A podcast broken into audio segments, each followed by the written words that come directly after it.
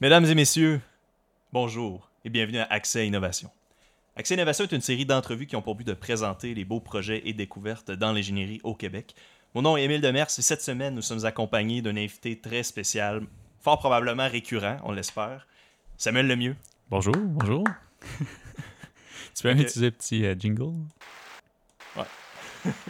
Donc là, vous remarquez justement avec euh, les- le jingle d'intro, euh, que vous- pas le jingle d'intro, mais l'applaudissement d'introduction à Sam, que on s'est doté de certains setups euh, euh, avec euh, une caméra, des lumières, des beaux micros. Donc c'est un peu un essai, c'est notre premier essai. Puis ce qu'on aimerait faire, ça serait en refaire dans le futur avec une certaine récurrence. Donc vraiment un peu s'éloigner, ben, peut-être pas s'éloigner, continuer de faire des, des, des entrevues avec des gens qui font des maîtrises et tout ça, mais avoir de quoi de récurrent entre moi et Sam.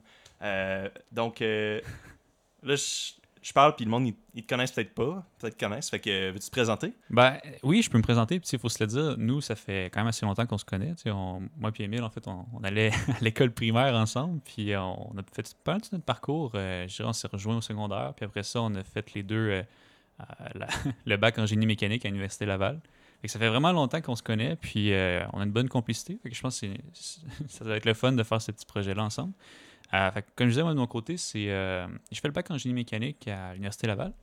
Puis euh, j'ai travaillé pendant quelques années là, en automatisation, en usinage. Fait vraiment un rôle d'ingénieur mécanique, un peu de robotique. Puis dernièrement, j'ai changé. Je, là, je suis plus en projet dans le domaine spatial. Fait que c'est une nouvelle aventure pour moi. Puis sinon, à part ça, ben, je m'intéresse à, toutes sortes de sujets de la science et du génie. Fait que c'est pour ça que je suis bien excité de- d'être là aujourd'hui. Ouais, c'est. euh, je pense que y a- il y a- je pense que dans ta personnalité, peut-être que moi, je suis un petit peu. euh, moi, j'ai vraiment pas une bonne mémoire, mais je pense que toi, un affaire qui est vraiment intéressant, c'est que tu as une mémoire incroyable pour te rappeler de plein de détails qui t'intéressent. Les affaires qui t'intéressent, ben, comme tout le Ouais. monde, tu les oublies, mais les, les affaires intéressantes, tu t'en souviens, fait que j'ai hâte de voir comment tu vas pouvoir amener ça. Tu sais, j'ai regardé, on s'est fait des petits plans de match. Euh, je vais vous parler d'ailleurs des sujets là, euh, très bientôt, mais euh, on se fait des petits plans de match. Puis euh, la, section à Sam, euh, je comprends pas parce qu'il y a comme rien. Puis ma section est pleine et genre remplie d'affaires. Il y a tellement des, du stock, j'ai vraiment trop mis d'affaires. Donc, premièrement, un petit peu de housekeeping, peut-être avant d'aller plus loin. Le dernier épisode est l'épisode 8 euh, sur la 5G avec Philippe Bourgault. Donc, allez voir ça si vous n'avez pas eu le temps. C'est le premier épisode, justement, il y a deux semaines, plus électrique. J'aimerais de plus en plus essayer de faire de la variété. Donc, comme vous avez pu remarquer, à peu près à chaque épisode, on essaie d'introduire quelque chose de nouveau. Donc, cette semaine, c'est ça. La semaine dernière, l'électronique sur la 5G, on parle euh, des, des transistors la taille d'atomes. On parle, euh, on parle d'électronique, de conception électronique en général, la conception de puces. Euh, donc, allez voir ça. Il y a aussi, j'ai enregistré récemment un épisode spécial, mystère, que je ne vous parlerai pas tout de suite. On est encore en attente de confirmer si c'est correct de publier l'épisode. Donc, j'attends avant d'en parler. Et euh, surtout, écrivez-nous si vous avez des, sugge- des suggestions d'épisodes à emile.demers.1 commercial hotmail.com Oh. mon courriel personnel. Et puis aujourd'hui, donc le sujet, on a deux sujets aujourd'hui. Ça va vous présenter un peu la structure qu'on aimerait faire. Donc premièrement, euh, ou deuxièmement, donc le bras canadien et le système IMAX. Donc ce sont des inventions canadiennes. Il faut, faut le dire en fait parce que c'est un peu ça la, la thématique de l'épisode. On voulait des inventions qui sont euh, purement canadiennes. Euh, donc effectivement, bras canadien, format IMAX, deux bonnes inventions canadiennes. Exactement. Fait que là, on va voir peut-être à- si on aime ça, tu puis ben, c'est sûr que je pense qu'on va aimer ça, mais si on continue, quand, quand on va continuer, j'ai hâte de voir vers quoi on va se tourner. Je pense que j'aimerais, je veux pas qu'on se, je sais pas qu'est-ce que t'en penses, mais je veux pas qu'on se fie juste aux Canadiens parce qu'il y a tellement des inventions, non, des innovations. là. E- Effectivement, je pense qu'on peut, on peut vraiment explorer toutes sortes de choses. Euh, je pense que le, le fil conducteur de ce podcast-là, c'est vraiment euh, l'innovation puis la science en général. Euh, là, les inventions canadiennes, je, pense que c'est- c'est important des fois de prendre le temps de, de regarder un peu ce qui se fait chez nous puis réaliser que crime, c'est pas juste aux États-Unis que ça se passe finalement l'innovation. Il y en a dans notre cours. Mhm. Ça va être euh, Ouais. très intéressant. Donc, maintenant, Sam, je t'ai teasé avant le début de l'épisode sur ça, le choix de l'ordre pour déterminer l'ordre qui va commencer entre le bras canadien ou le système IMAX. Donc, moi, je fais le système IMAX, Sam, le bras canadien. On a notre ami Alexandre euh, derrière la caméra euh, qui nous a préparé, Sam, un sujet. Euh, ben, pas un sujet, mais euh, un objet ou quelque chose. Dans le fond, il faut falloir déterminer le prix un peu approximatif de ça. La personne... Donc, la personne, parce que je, je sais que moi, j'adore les jeux en général, pas juste les jeux vidéo, mais les jeux en général. Puis je sais que toi, t'aimes le gambling. Fait que Oui, effectivement. j'ai exploité cette, euh, cette, cette, euh, faiblesse-là de toi. Non. Fait que Alex va nous dire un objet, on va essayer de déterminer le prix euh, un par un. Puis à la fois, la personne qui est plus proche du prix, on peut dépasser, là, c'est pas comme un Price is Right. Euh, la personne qui est plus proche du prix décide qui va en premier. Fait que pour introduire un élément d'imprévisibilité. fait qu'il y a du, un peu de football aussi, là, au, au début, là, quand il y a le kick-off, le head, of, euh, head or tail, puis là, tu peux choisir si tu laisses l'autre équipe commencer. Fait que- Exact. ok, fait que gambling, jeu, sport. Ouais, C'est exactement. bon. Ok, Ouais, c'est ça. Ouais. fait que, euh, Sam- Alex, euh, c'est quoi le sujet? Bon, parfait. C'est le- c'est une innovation qui est plus au niveau mondial. Euh, c'est en Turquie. C'est le plus long pont en suspension euh, au monde. Euh, puis dans le fond, c'est une construction que entre ces deux tours, il y a 2 km, mais sur toute sa longueur, il y en a encore plus. Et j'aimerais ça savoir le prix euh, de ça.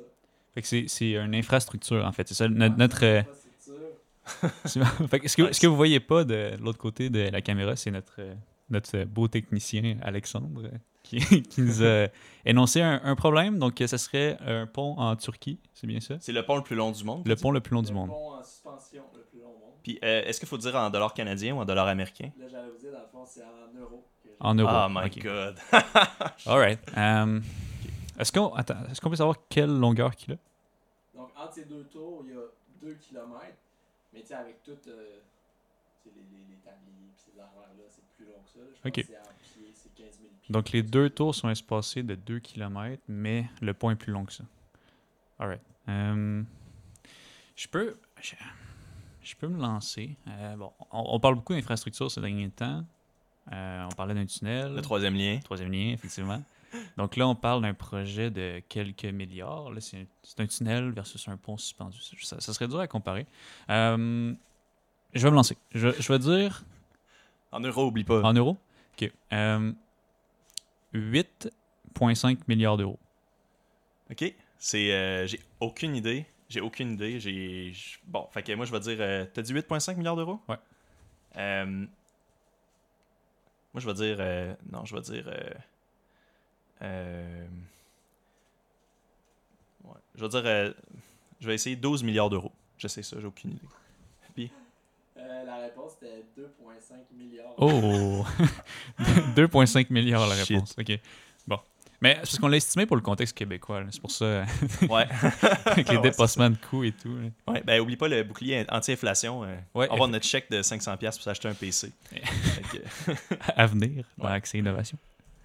Bon, fait que je, je vais commencer. donc, tu décides qui commence, fait que commence. je décide, ouais, effectivement, je prends le lead. Euh, écoute, euh, je suis un, un homme fonceur, fait que je vais commencer. Nice. Alright. Donc, euh, en fait, moi, j'ai choisi de parler du bras canadien. Euh, Est-ce que tu connais le bras canadien, Emile? Ben, la seule chose que. Je connais deux choses du bras canadien. Premièrement, je sais que ça vient du Canada. Je connais que notre ami Philippe Bourgault, qui a été à l'épisode 8 d'Accès Innovation, m'a déjà parlé, je pense, euh, de possiblement aller travailler pour des entreprises euh, qui étaient reliées au bras canadien. Euh, fait que Ok. c'est tout ce que je connais du bras canadien. Euh, je sais que c'est dans l'espace aussi. euh. Effectivement, intéressant. Euh, bon, le, bras canadien, il faut savoir que c'est quelque chose qui, qui- qui date quand même. Là. Il y en a eu trois. Donc, moi, je vais te parler de trois, trois bras canadiens différents. Pas trois unités, mais bien trois modèles. Donc, en anglais, le Canadarm, un beau mot valise Canada et Arm pour le, le bras. Donc, le Canadarm 1, c'est le premier bras canadien qui a été fait. Donc, on parle de quelque chose qui s'est fait euh, dans les années 70 à peu près. Euh, en fait, il faut savoir que en 1969, la NASA a invité le Canada à participer au développement de la navette spatiale. Donc, euh, on, on connaît tous un peu la, navette spatiale. Puis, la NASA voulait que le Canada contribue. À ce moment-là, ils ne savaient pas exactement qu'est-ce que le Canada pourrait apporter à ce projet-là. Mais c'était important quand même pour les deux pays de se rapprocher sur ce programme-là. Donc, en fait, comme je disais, on ne savait pas exactement ce qu'on voulait, mais euh, un- on savait que le Canada avait une bonne expertise en tout ce qui est manipulateur puis euh, robotique. Euh, parce qu'en fait, il y a une compagnie qui s'appelle DSMA Atom. C'est une compagnie qui, qui faisait des- déjà des, des bras robotisés qui étaient euh, capables de manipuler des piles de combustible nucléaire. Tout ça, on parle en quelle année, excuse-moi? tu disais ça? 1969. 69, Ouais, ok. 1969 à genre 1975. Puis ce bras-là existait déjà, en fait. Donc, faut savoir que dans une, centrale nucléaire, euh, c'est des piles combustibles, c'est des genres de- d'espèces de euh, de, de, d'éléments euh, qui est radioactif pour alimenter les centrales nucléaires. Puis, quand une pile a été complètement utilisée, elle doit être amenée, parce qu'elles sont dans des genres de grosses piscines, elle doit être amenée de la piscine de, piles en fonction à une autre piscine qui sont les piles qui sont utilisées, qui doivent terminé. Là, Exact, exactement. Donc, euh, on, s'entend que c'est pas un, un scaphandrier qui descend dans la piscine d'éléments radioactifs pour aller, euh, aller chercher ça. Donc, euh, il avait inventé un robot qui, qui prend vraiment la pile puis qui l'amène dans l'autre bassin. Donc, tout ça pour dire que le bras canadien, c'est ça son inspiration. C'est ce fameux robot-là qui avait été développé par DSMA Atom. Donc, une fois qu'on savait ça, c'est en 1975 que le Conseil national de recherche du Canada et la NASA, ils s'entendent finalement pour dire, OK, le, le Can- on va développer un bras robotisé. Ça va être le Canada qui va s'en occuper. Puis on va l'appeler Canada. Euh, ce mandat-là a été confié à une compagnie qui s'appelle Spar Aerospace, donc une compagnie canadienne. Puis euh, à ce moment-là, on voulait trois modèles. Donc on voulait trois unités du bras. On voulait un engineering model, un modèle de qualification pour les tests, puis un modèle flight. Ça, je vais t'expliquer un peu c'est quoi. Mais avant, j'ai une, j'ai une question. Excuse-moi de t'interrompre. Vas-y. C'est quoi le lien avec la compagnie DSMA que tu as parlé avant d'abord et la nouvelle compagnie, vu que là, c'est une nouvelle entreprise? Justement, il n'y en a pas. C'est c'est ça qui est intéressant, c'est qu'on a pris une compagnie qui avait, qui avait déjà fait de quoi d'intéressant, on s'en est seulement inspiré, mais c'est pas cette compagnie-là qui a développé le bras canadien. On a vraiment fait un, un spin-off, puis on a, on a fait un, à peu près la même chose, mais euh, dans une autre compagnie. Fait- Puis Fait qu'ils ont comme juste, dans le fond, les États-Unis ont juste regardé l'offre de tous les pays, puis ils ont, ils ont vu que le Canada avait une entreprise qui avait fait ça, puis ils ont dit, on va juste, vu que les Canadiens sont capables de le faire, ben, une autre compagnie euh, canadienne va être capable de le faire aussi. là. Euh, faut savoir que dans ces années-là, il y avait beaucoup de politique dans la, course à l'espace. Puis euh, c'était important pour les pays de l'Ouest de montrer qu'ils étaient capables d'aller plus vite que ben, l'URSS. En fait, puis c'est ce qui a motivé beaucoup de programmes spatiaux à, avancer puis développer des choses. Puis à ce moment-là, ben, le Canada et les États-Unis étaient des très bons alliés. Euh, puis voulaient, les États-Unis- voulaient que le Canada participe au programme. Euh, donc, euh, comme je disais, il y, a tr- il y a eu trois unités. Euh, il y a eu un engineering model. Fait que ça, en fait, c'est euh, l'équipe d'in- d'ingénierie, quand ils développent le système, ils vont créer ce qu'on appelle un engineering model. C'est un modèle qui est exactement ce qu'on veut faire, mais qui va pouvoir être manipulé avec euh, une certaine considération moins grande que le modèle qui va vraiment aller dans l'espace. C'est un peu une copie pour la conception. Ouais, un genre de ben, prototype, là, carrément. Ouais, ouais, à peu près. Euh, puis lui qui va dans l'espace, on l'appelle le modèle flight. Puis le modèle flight, lui, il faut faire extrêmement attention parce que c'est si, euh, je sais pas, tu endommages un fil, par exemple, ou euh, tu fais une décharge électrostatique dans, le modèle, puis après ça, ben, dans l'espace, il fonctionne pas, ça peut être problématique. C'est pour ça qu'on on travaille en parallèle. On a deux unités qui sont des jumeaux, si on peut dire. Puis entre les deux, il y a un modèle de qualification. Le modèle de qualification, à quoi il sert C'est pour les tests environnementaux. Euh, par exemple, on va, on va prendre le, le, le bras, puis on va le mettre dans des salles euh, sous vide ou des, des tests de vibration, ou toutes sortes de tests de qualification pour voir si le modèle flight pourrait survivre. Donc, euh, c'est un modèle qui peut servir euh, à, à ces tests-là. Puis, ben, pourquoi on en veut un? C'est si jamais il arrive quelque chose ou il y a un dommage qui est causé, ben, ton modèle flight est encore correct. Là, Ouais. Tu l'as pas, tu l'as Ouais. pas abîmé. J'ai une question par contre. Parlé. Ben, en fait, c'est- plus un commentaire, mais tu m'as parlé tantôt que le modèle, euh, le modèle vraiment qui va dans l'espace, c'est important d'éviter tout bris avec ça. Puis Ouais. tu l'as comme tu l'as dit rapidement, mais je sais, je connais la raison, mais peut-être que tu pourrais l'expliquer. Euh, pourquoi on, on accorde une autant grande importance à ce qui va aller directement dans l'espace Je pense que c'est parce que quand ça, ben, c'est que ça peut pas vraiment revenir. C'est- Ouais. Ça revient en scrap. Là. Effectivement, tu sais, on l'a vu dans, plusieurs missions spatiales. là, quand on regarde le, le télescope euh, Hubble, par exemple, là, il y a eu un bris sur ce télescope-là. Puis euh, il a fallu qu'il y ait des astronautes qui aillent le réparer. Euh, il me semble. Je- je- j'ai pas, ma recherche ne portait pas sur Hubble, mais il me semble que c'est ça. Il y a une mission qui était partie spécifiquement pour le réparer. Donc on s'entend que ça coûte très cher là, si jamais il y a un bris dans l'espace pour aller réparer ça. Puis, alors que souvent, c'est des. Euh, t'as juste à prendre des considérations euh, quand même assez simples sur Terre. On s'entend euh, faire attention aux décharges électrostatiques, euh, faire attention que les câbles sont pas trop pliés, des choses comme ça. Puis, euh, c'est pour ça qu'on fait extrêmement attention à comment on manipule les modèles flight. Puis, quand ils vont dans l'espace après ça, ben, t'as un peu le, le cœur net. là. Ouais. Ok. Fait que c'est quelque chose qui est quand même commun dans, dans l'industrie. Donc, si on continue, en fait, euh, le bras canadien, c'était Spar qui avait le mandat de le faire, mais il y a eu des contrats donnés à toutes sortes d'entreprises canadiennes, dont euh, CAE, qui est une compagnie montréalaise, c'est pour ça que je l'ai souligné. Euh, eux, ils ont été en charge de faire tout ce qui est le panneau de contrôle du robot. Fait que euh, l'élément qui permet d'actionner le robot, voir son statut, avoir l'information. Mais il faut savoir qu'il y a toutes sortes de compagnies qui avaient des mandats sur des sous-systèmes. Donc ensuite, la première unité, elle a été livrée en 1981. Donc euh, le premier bras vraiment fonctionnel qui était embarqué dans une navette spatiale, 1981. On parle de cinq unités produites au total. Sur les cinq, important de noter qu'il y en a une qui a été détruite euh, avec un fameux incident. Hein? Quel incident? La navette Challenger. Donc, Ah, euh, tout le monde connaît Ah, un peu ouais. le, le nom, mais c'est la, la fameuse navette qui a, qui a- qui a mal été. Cet incident malheureux où que la, la navette s'est détruite. Donc, on a perdu un bras canadien à ce moment-là. Ensuite, il y a un autre élément qui a été assez, euh, assez problématique, c'est en 2003, la navette Columbia. Donc, celle-là, quand elle est rentrée dans l'atmosphère, euh, en revenant, euh, elle s'est désintégrée. Puis, il s'est rendu compte plus tard que ça avait été à cause d'un dommage sur le bouclier thermique de la navette. Euh, Mais attends, excuse, mais là, tu dis qu'elle revenait, donc. Donc l'incident est probablement plus avec des vies humaines, puis c'est ce qui est vraiment plus dramatique que, le bras canadien, parce que le bras canadien ne devait pas revenir en morceaux. Non, non, non. euh, il me semble que dans la navette Columbia, il n'y avait pas de bras canadien dans celui-là. Ok, ok, excuse. Peut-être. Euh, mais de ce que j'ai lu, on, avait, on a perdu une seule unité. Donc, euh, selon moi, c'est dans Challenger. Mais à, à valider. Mais ce qu'il faut savoir, c'est que euh, il y a aussi un problème avec la navette Columbia. Puis ça, ils se sont rendus compte qu'ils pouvaient utiliser le bras canadien pour éviter cet incident-là. Ils se sont rendus compte que quand. ce qui est arrivé avec, avec Columbia, c'est quand elle a décollé, pendant le lancement, il y a eu un dommage au bouclier thermique. Puis quand il est revenu dans l'atmosphère, la navette n'était pas, capable de supporter l'entrée en atmosphère, puis elle s'est désintégrée. Donc, ce qu'ils ont fait à partir de là, c'est qu'avec le bras canadien, avant la rentrée en atmosphère des navettes, le bras canadien sortait, allait inspecter le bouclier thermique des navettes, se rétractait, puis ensuite, il pouvait rentrer quand il y avait le goût.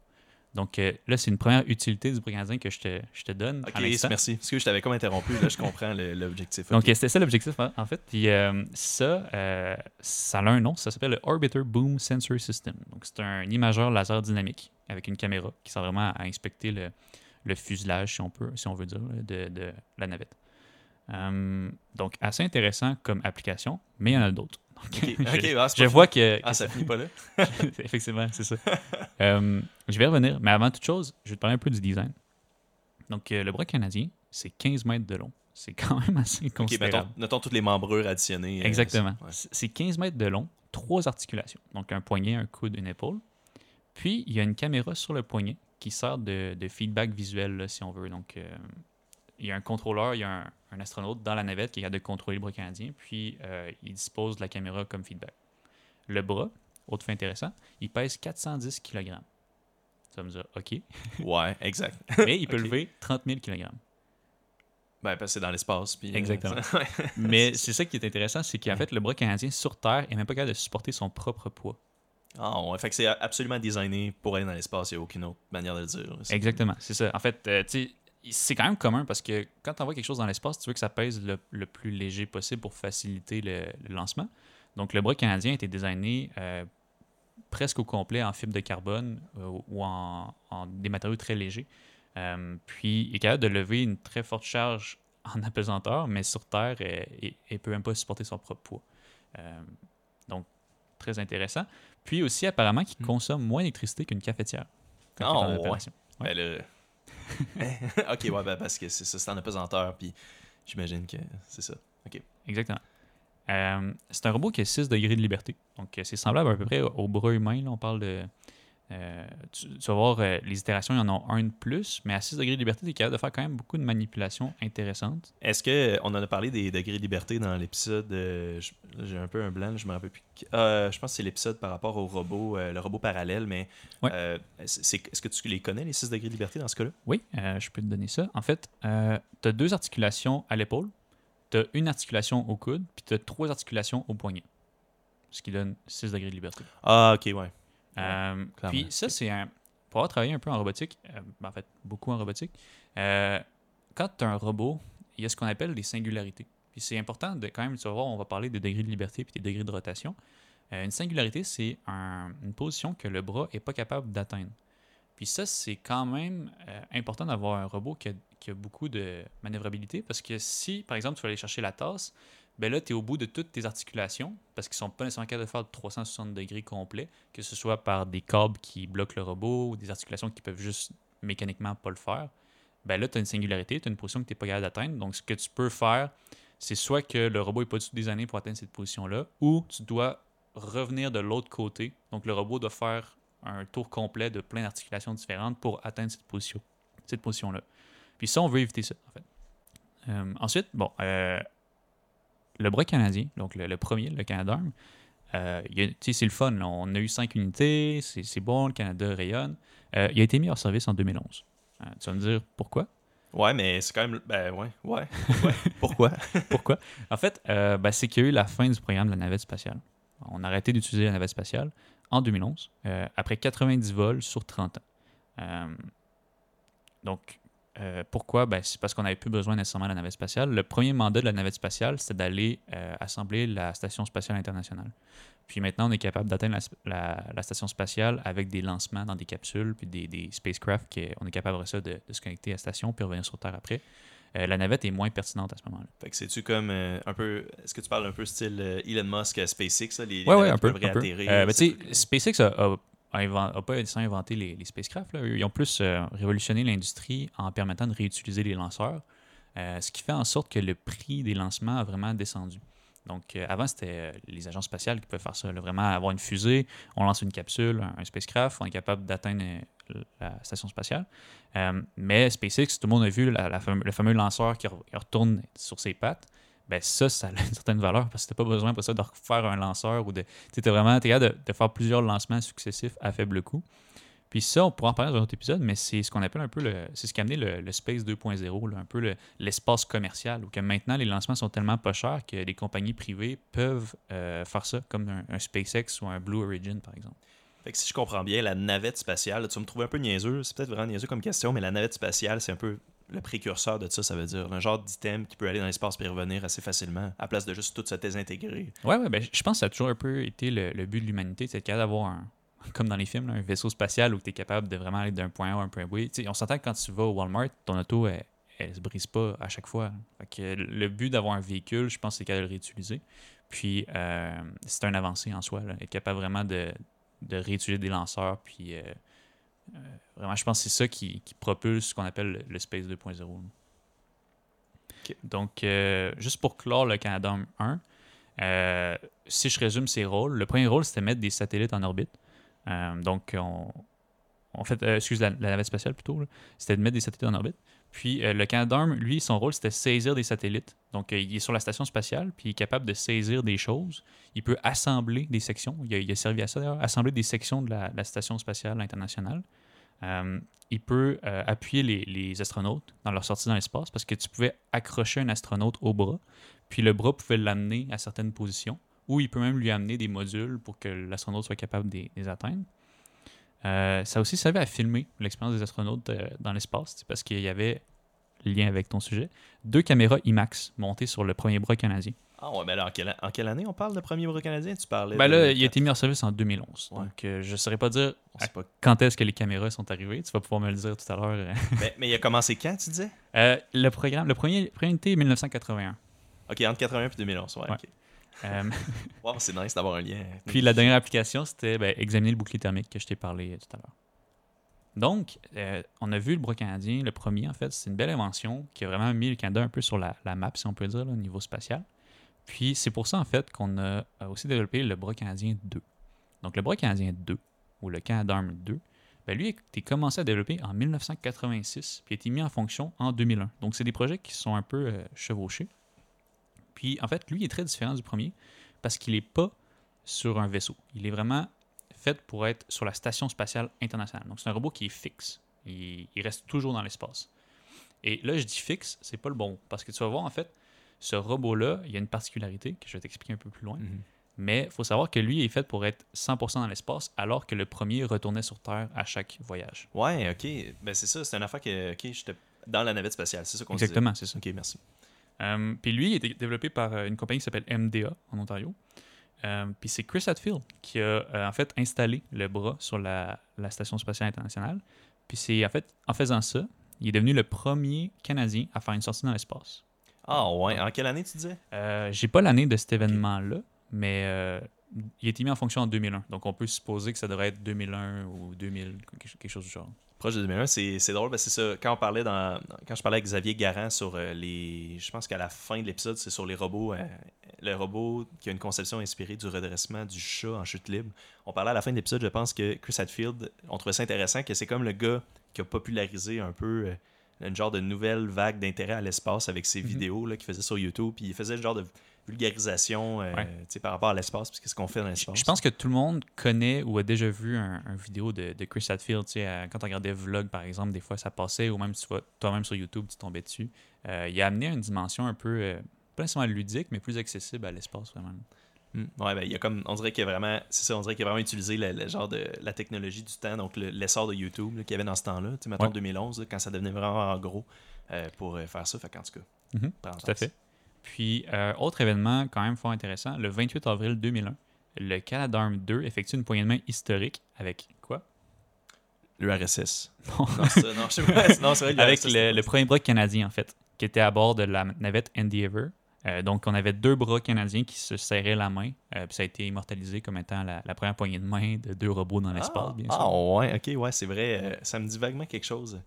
fait que c'est les deux versions, dans le fond, la version 1 et la version 2. Exactement. Qui est un peu un- une passation du flambeau, si on peut dire. Euh, donc, lui, en fait, le Canadarm 2, il sert à entretenir puis réparer la station, euh, la station spatiale internationale.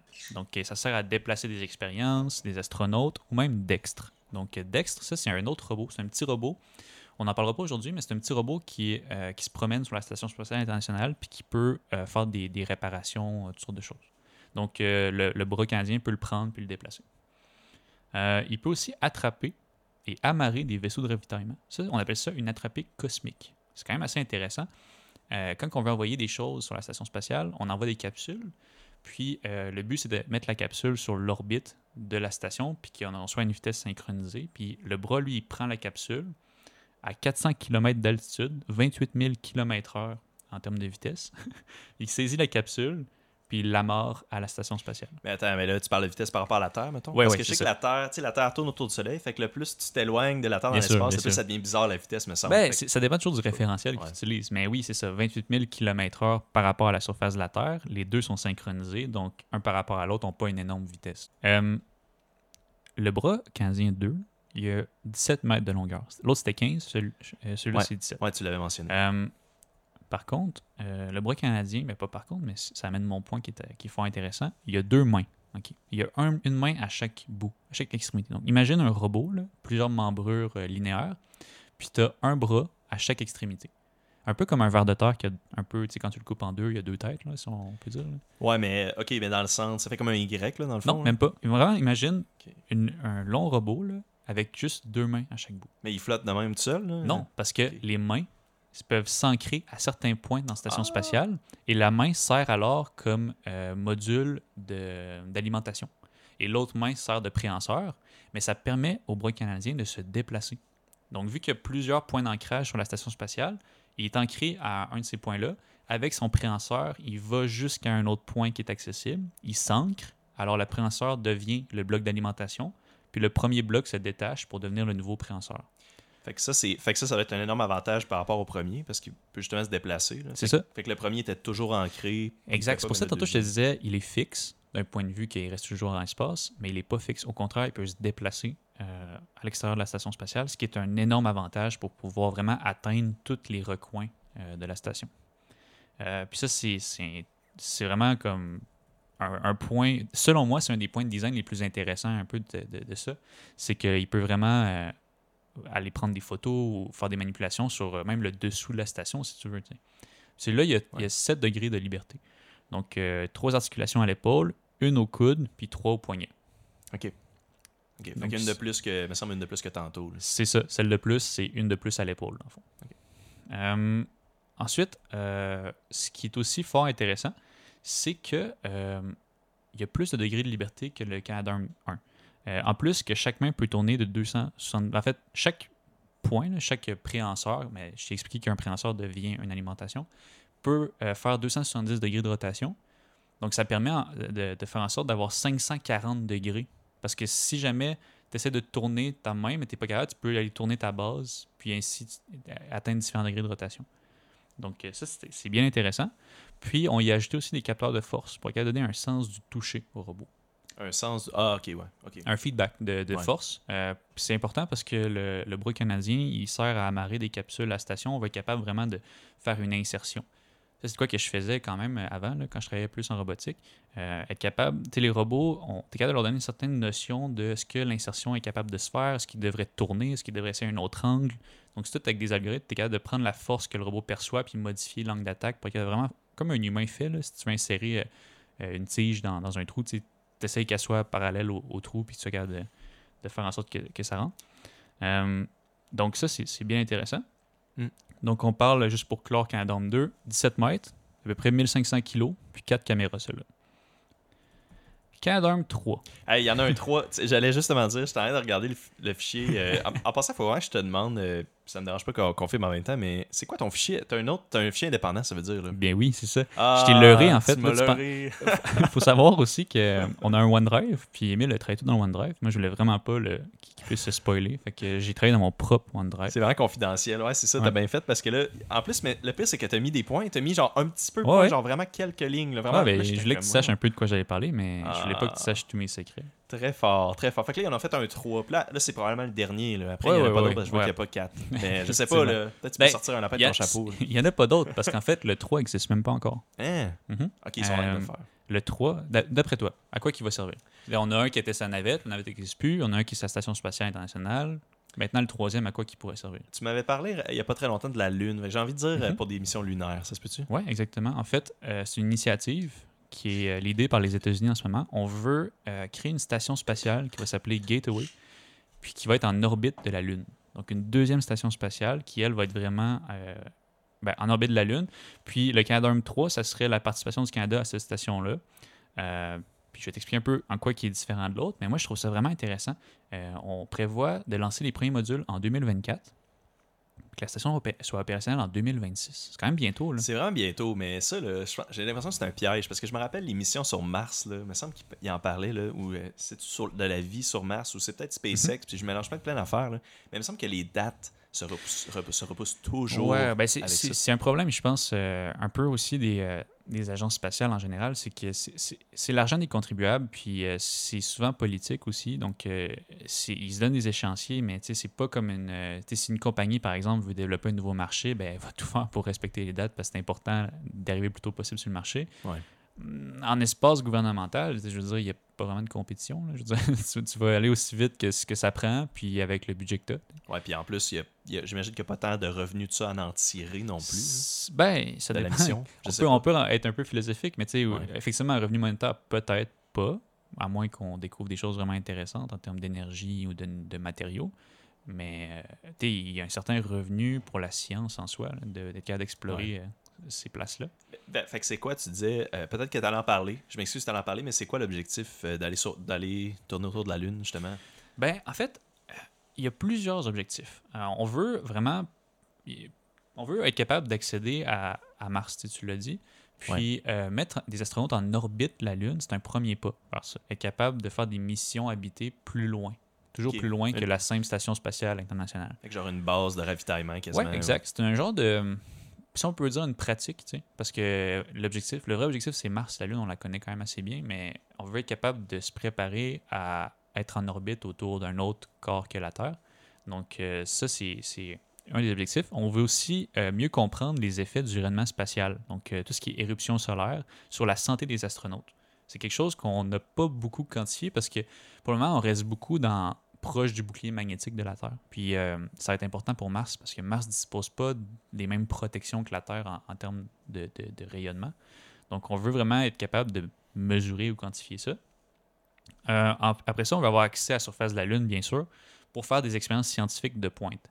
On se souvient que la dernière fois qu'on est allé sur la Lune, ça fait quand même assez Ouais, longtemps. genre 40 ans, là, genre, Exactement. Ça, ça, c'est fou. Hein? On est allé dans la, sur la Lune euh, des années 60, puis on n'est jamais retourné. Ouais. Mais je pense peut-être qu'ils ont juste rien trouvé là-bas puis qu'ils étaient. Mais en fait, peut-être qu'ils ont trouvé des extraterrestres puis qu'ils veulent juste, euh, qu'ils veulent, qu'ils veulent juste pas y retourner pour Ouais, pas c'est ça. chier. C'est un podcast sur les complots, finalement, que vous écoutez. Euh, mais non, c'est ça. En fait, ben, je pense que la science a beaucoup avancé. Là, dans les, on parle quand même de 60 ans. tu sais. Fait que possiblement qu'il y a des nouvelles choses à aller voir sur la Lune. Donc, c'est un des objectifs. Après ça, ben, on veut euh, disposer d'un lieu unique pour faire des démonstrations technologiques. Là, c'est quand même une place que la gravité est vraiment plus basse, il n'y a pas d'atmosphère. Donc, ça serait quand même intéressant de faire des expériences scientifiques dans des lieux. Des fois, on, veut quantifier les phénomènes scientifiques, puis on parle souvent ah, qu'il faut atteindre le vide ou atteindre différents paramètres. Puis on utilise des chambres environnementales pour l'atteindre. Mais si tu veux faire ton expérience sur la Lune, c'est quand même assez proche de l'espace. Ouais. Ça, c'est un autre objectif. Après ça, on veut observer les étoiles, le Soleil, notre planète, bien sûr. Puis on va être capable de revenir facilement sur Terre, un genre de point de ravitaillement. Parce que, tu sais, là, on extrapole, mais décoller, ce qui est le plus difficile là, quand tu quelque chose dans l'espace, c'est de décoller de la Terre. La gravité, c'est extrêmement fort. Donc, si tu es capable de lancer des choses à partir de la Lune plutôt que de les lancer à partir de la Terre, ben, ça serait déjà un gain en énergie. tu sais. Ouais. T'as Donc- déjà, moins besoin de. de ben, c'est ça, de- d'expan- Ouais, excuse. D'aller dire de dépenser de l'énergie pour te rendre au même point, mais. On est loin de là, là, mais capable d'avoir une base lunaire, ben, tu sais, partir de la Lune pour aller vers Mars versus partir de la Terre pour aller vers Mars, c'est deux choses complètement différentes. Mais sur Mars, c'est-tu euh, similaire à la Terre? Euh, J'imagine par rapport à, son, à sa taille, euh, ça doit être quand même, il doit avoir quand même une bonne gravité quand même. Non, euh, en fait, non. La Lune est vraiment plus petite que la Terre. ça, c'est Non, je veux dire Mars. sûr. Ok, Ouais. Mars. Excuse, ouais. Mars. Mars, bonne question. Je- il me semble que c'est la gravité est bien sûr plus faible que la Terre, mais c'est pas un énorme facteur. Euh, euh, je pense, je- peut-être je n'importe quoi, on pourrait valider après ou.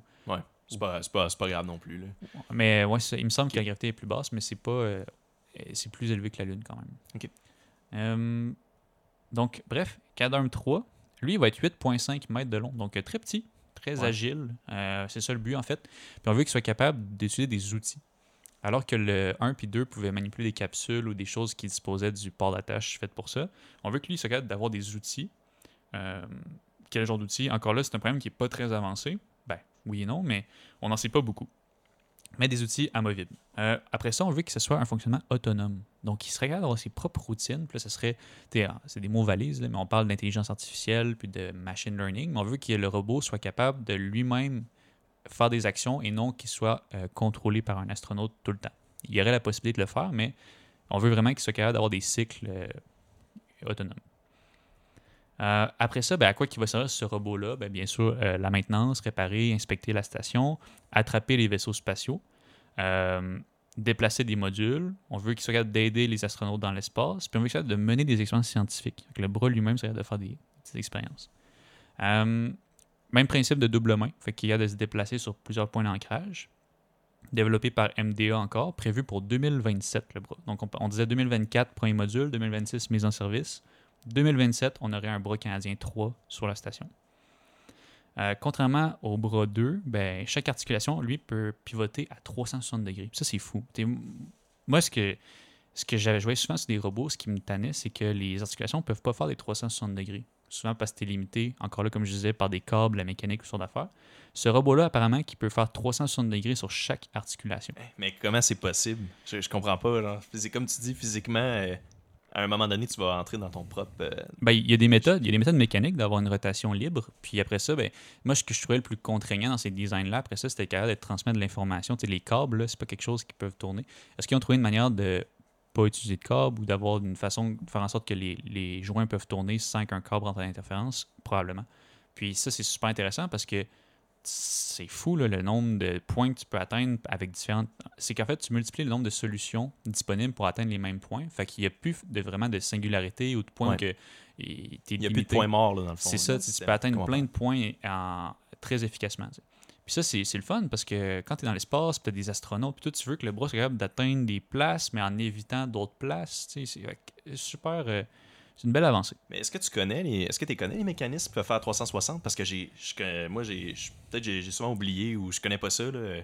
Est-ce que pour peut-être pour aussi pour nos auditeurs là, Euh, si ben, t'en connais ou sinon c'est pas grave. là. En fait, c'est un, un joint. là. Un joint de robot quand tu l'ouvres, c'est comme un gearbox.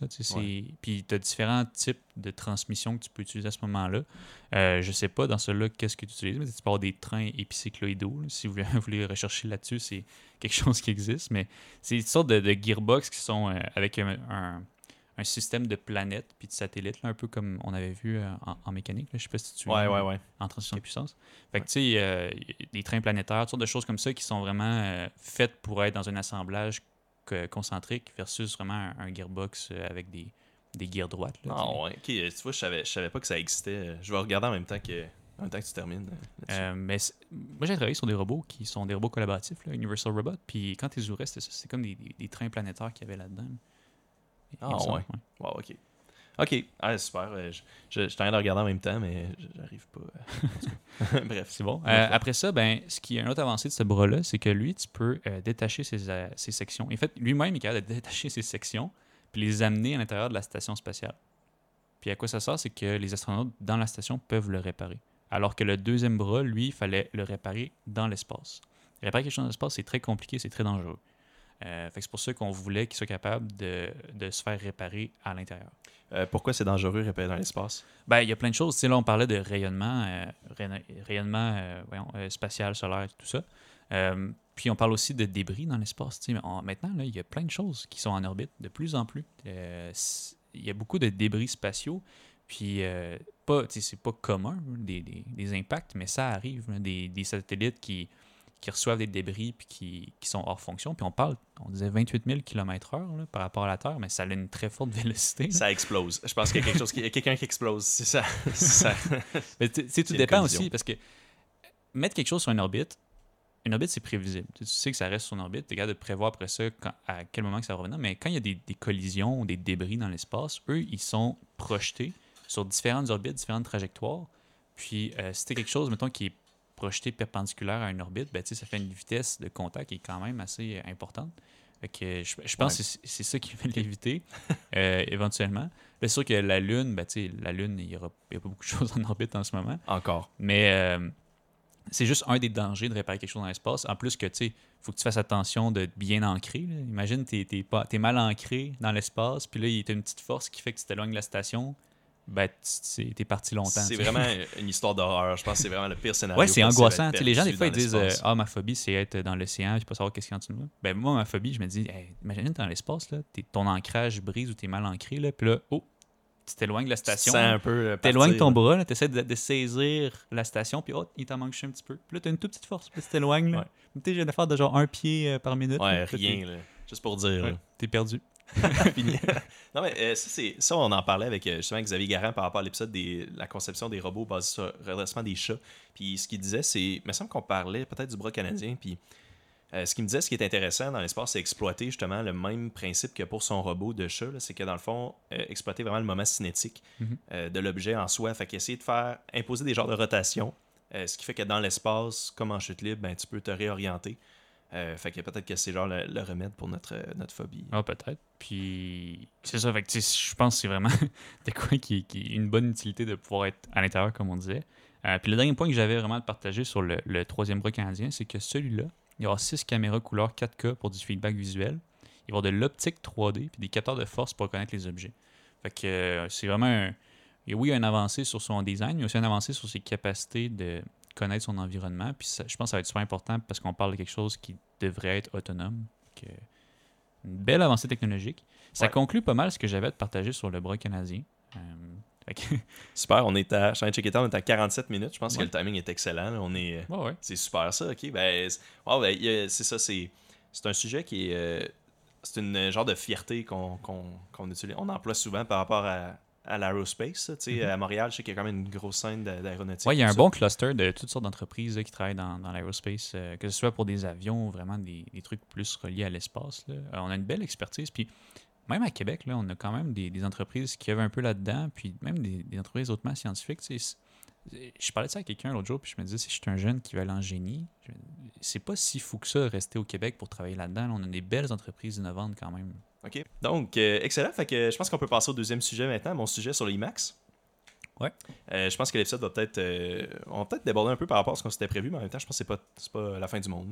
t'es Ah, c'est une première expérience, puis on, on va mieux gager après ça, puis respecter Ouais, un ça. format qui nous plaît. Ah, c'est ça, exact. Puis j'ai tellement du stock là, fait que je vais, je vais- essayer de peut-être finalement pas trop en parler. Je pense que j'ai j'ai peut-être de l'espace pour m'étaler. Euh, donc c'est vraiment le système IMAX de quoi je voulais te parler? Quand euh, je faisais la recherche pour les inventions canadiennes, en fait c'est les inventions québécoises tu sais, au début. Mhm. Puis euh, IMAX c'était pas là-dedans parce que c'est vraiment plus ontarien. C'est une gang d'Ontariens euh, qui viennent de la ville de Galt en Ontario. Et euh, en faisant de la recherche là-dessus, je me suis rendu compte qu'il y a beaucoup d'informations qui est, qui est là, mais il y a aussi beaucoup de trucs qui sont comme perdus à jamais dans le néant. fait que quand je vais vous expliquer ça, il y a des affaires que- qui sont peut-être qui sont peut-être pas claires, mais pose Ok. ces questions si t'en as. Mais j'ai euh, j'ai hâte d'en apprendre plus sur euh, IMAX parce que quand tu as proposé ça, je me disais, OK, ben, IMAX, oui, on connaît IMAX, mais c'est quoi le- le- l'invention là-dedans? Ça, ça m'intrigue. Puis aussi, ce qui est intéressant pour les gens, c'est que moi et Emile, notre premier emploi, euh, notre premier job, là, a- notre job étudiant, on avait 14 ans ou 15 ans. Puis euh, on travaillait dans un cinéparc. les deux ensemble, on travaillait dans un cinéparc. Puis euh, après ça, on a continué, on travaillait là pendant quand même 3-4 ans. Puis on était après ça travailler dans un cinéma. Euh, fait qu'on une bonne partie de notre carrière professionnelle avant d'être ingénieur, c'était travailler dans un cinéma ou un cinéparc Ouais. ou le, le cinéma en général. Tu sais, avec les trois étés, moi j'avais fait ma- ben, moi, j'avais fait trois étés au cinépark. Toi, je pense que t'en as fait peut-être trois, trois aussi. Trois, ouais. Puis après qu- quatre ans au cinéma, fait que à peu près sept ans dans, dans, Ah quand même. le cinéma. c'est, c'est vrai que c'est fou. Euh, fait que parfait. Fait que ce que je vais faire, c'est que je vais vous, je vais vous donner un petit, un petit outlook euh, de l'histoire du cinéma. Ça, va, ça fait partie un peu de- du plan. Puis ça va nous amener à avoir une compréhension du cinéma euh, plus large et géant qui nous amène finalement vers le IMAX. Donc, premièrement, le premier, ça c'est important quand même pour le mentionner, parce que c'est quand même une innovation reliée à ça. Le premier film fait, je dis un film, mais c'est plus un GIF, là, selon les standards d'aujourd'hui. Euh, c'est un gars en cheval. C'est un gars qui fait un cheval, puis c'est genre 20 frames. OK. T'as-tu déjà vu ça? N- Non, mais j'ai entendu l'affaire du train, là, que les gens avaient peur. C'est-tu Ouais. dans la même époque à peu près? Ouais, ça, c'est, euh, ça je pense que c'est à peu près 20 ans. Fait que le gars en cheval, c'est en 1878, puis le, le train, c'est peut-être la. C'est peut-être le deuxième ou le troisième film, vraiment. Là. C'est, euh, ça, je pense que c'est par les frères Lumière. Euh, en tout cas, fait que ça, c'est peut-être 10 ans après, à peu près. Fait que Euh, le, le ouais. cheval, ça devait quand même être un, un genre de stop motion, dans le fond. Ça avait des, des Ouais. photos successives euh, à un rythme assez lent, j'imagine. Exact, c'est ça. Fait que c'est ça, exactement. Fait que pour la photographie de base, tu sais, ce que, t- ce que tu dois savoir ce que c'est, mais peut-être pour les auditeurs qui ne le savent pas, tu fais juste prendre un film. Puis je vais parler beaucoup du mot film, là. C'est un genre de.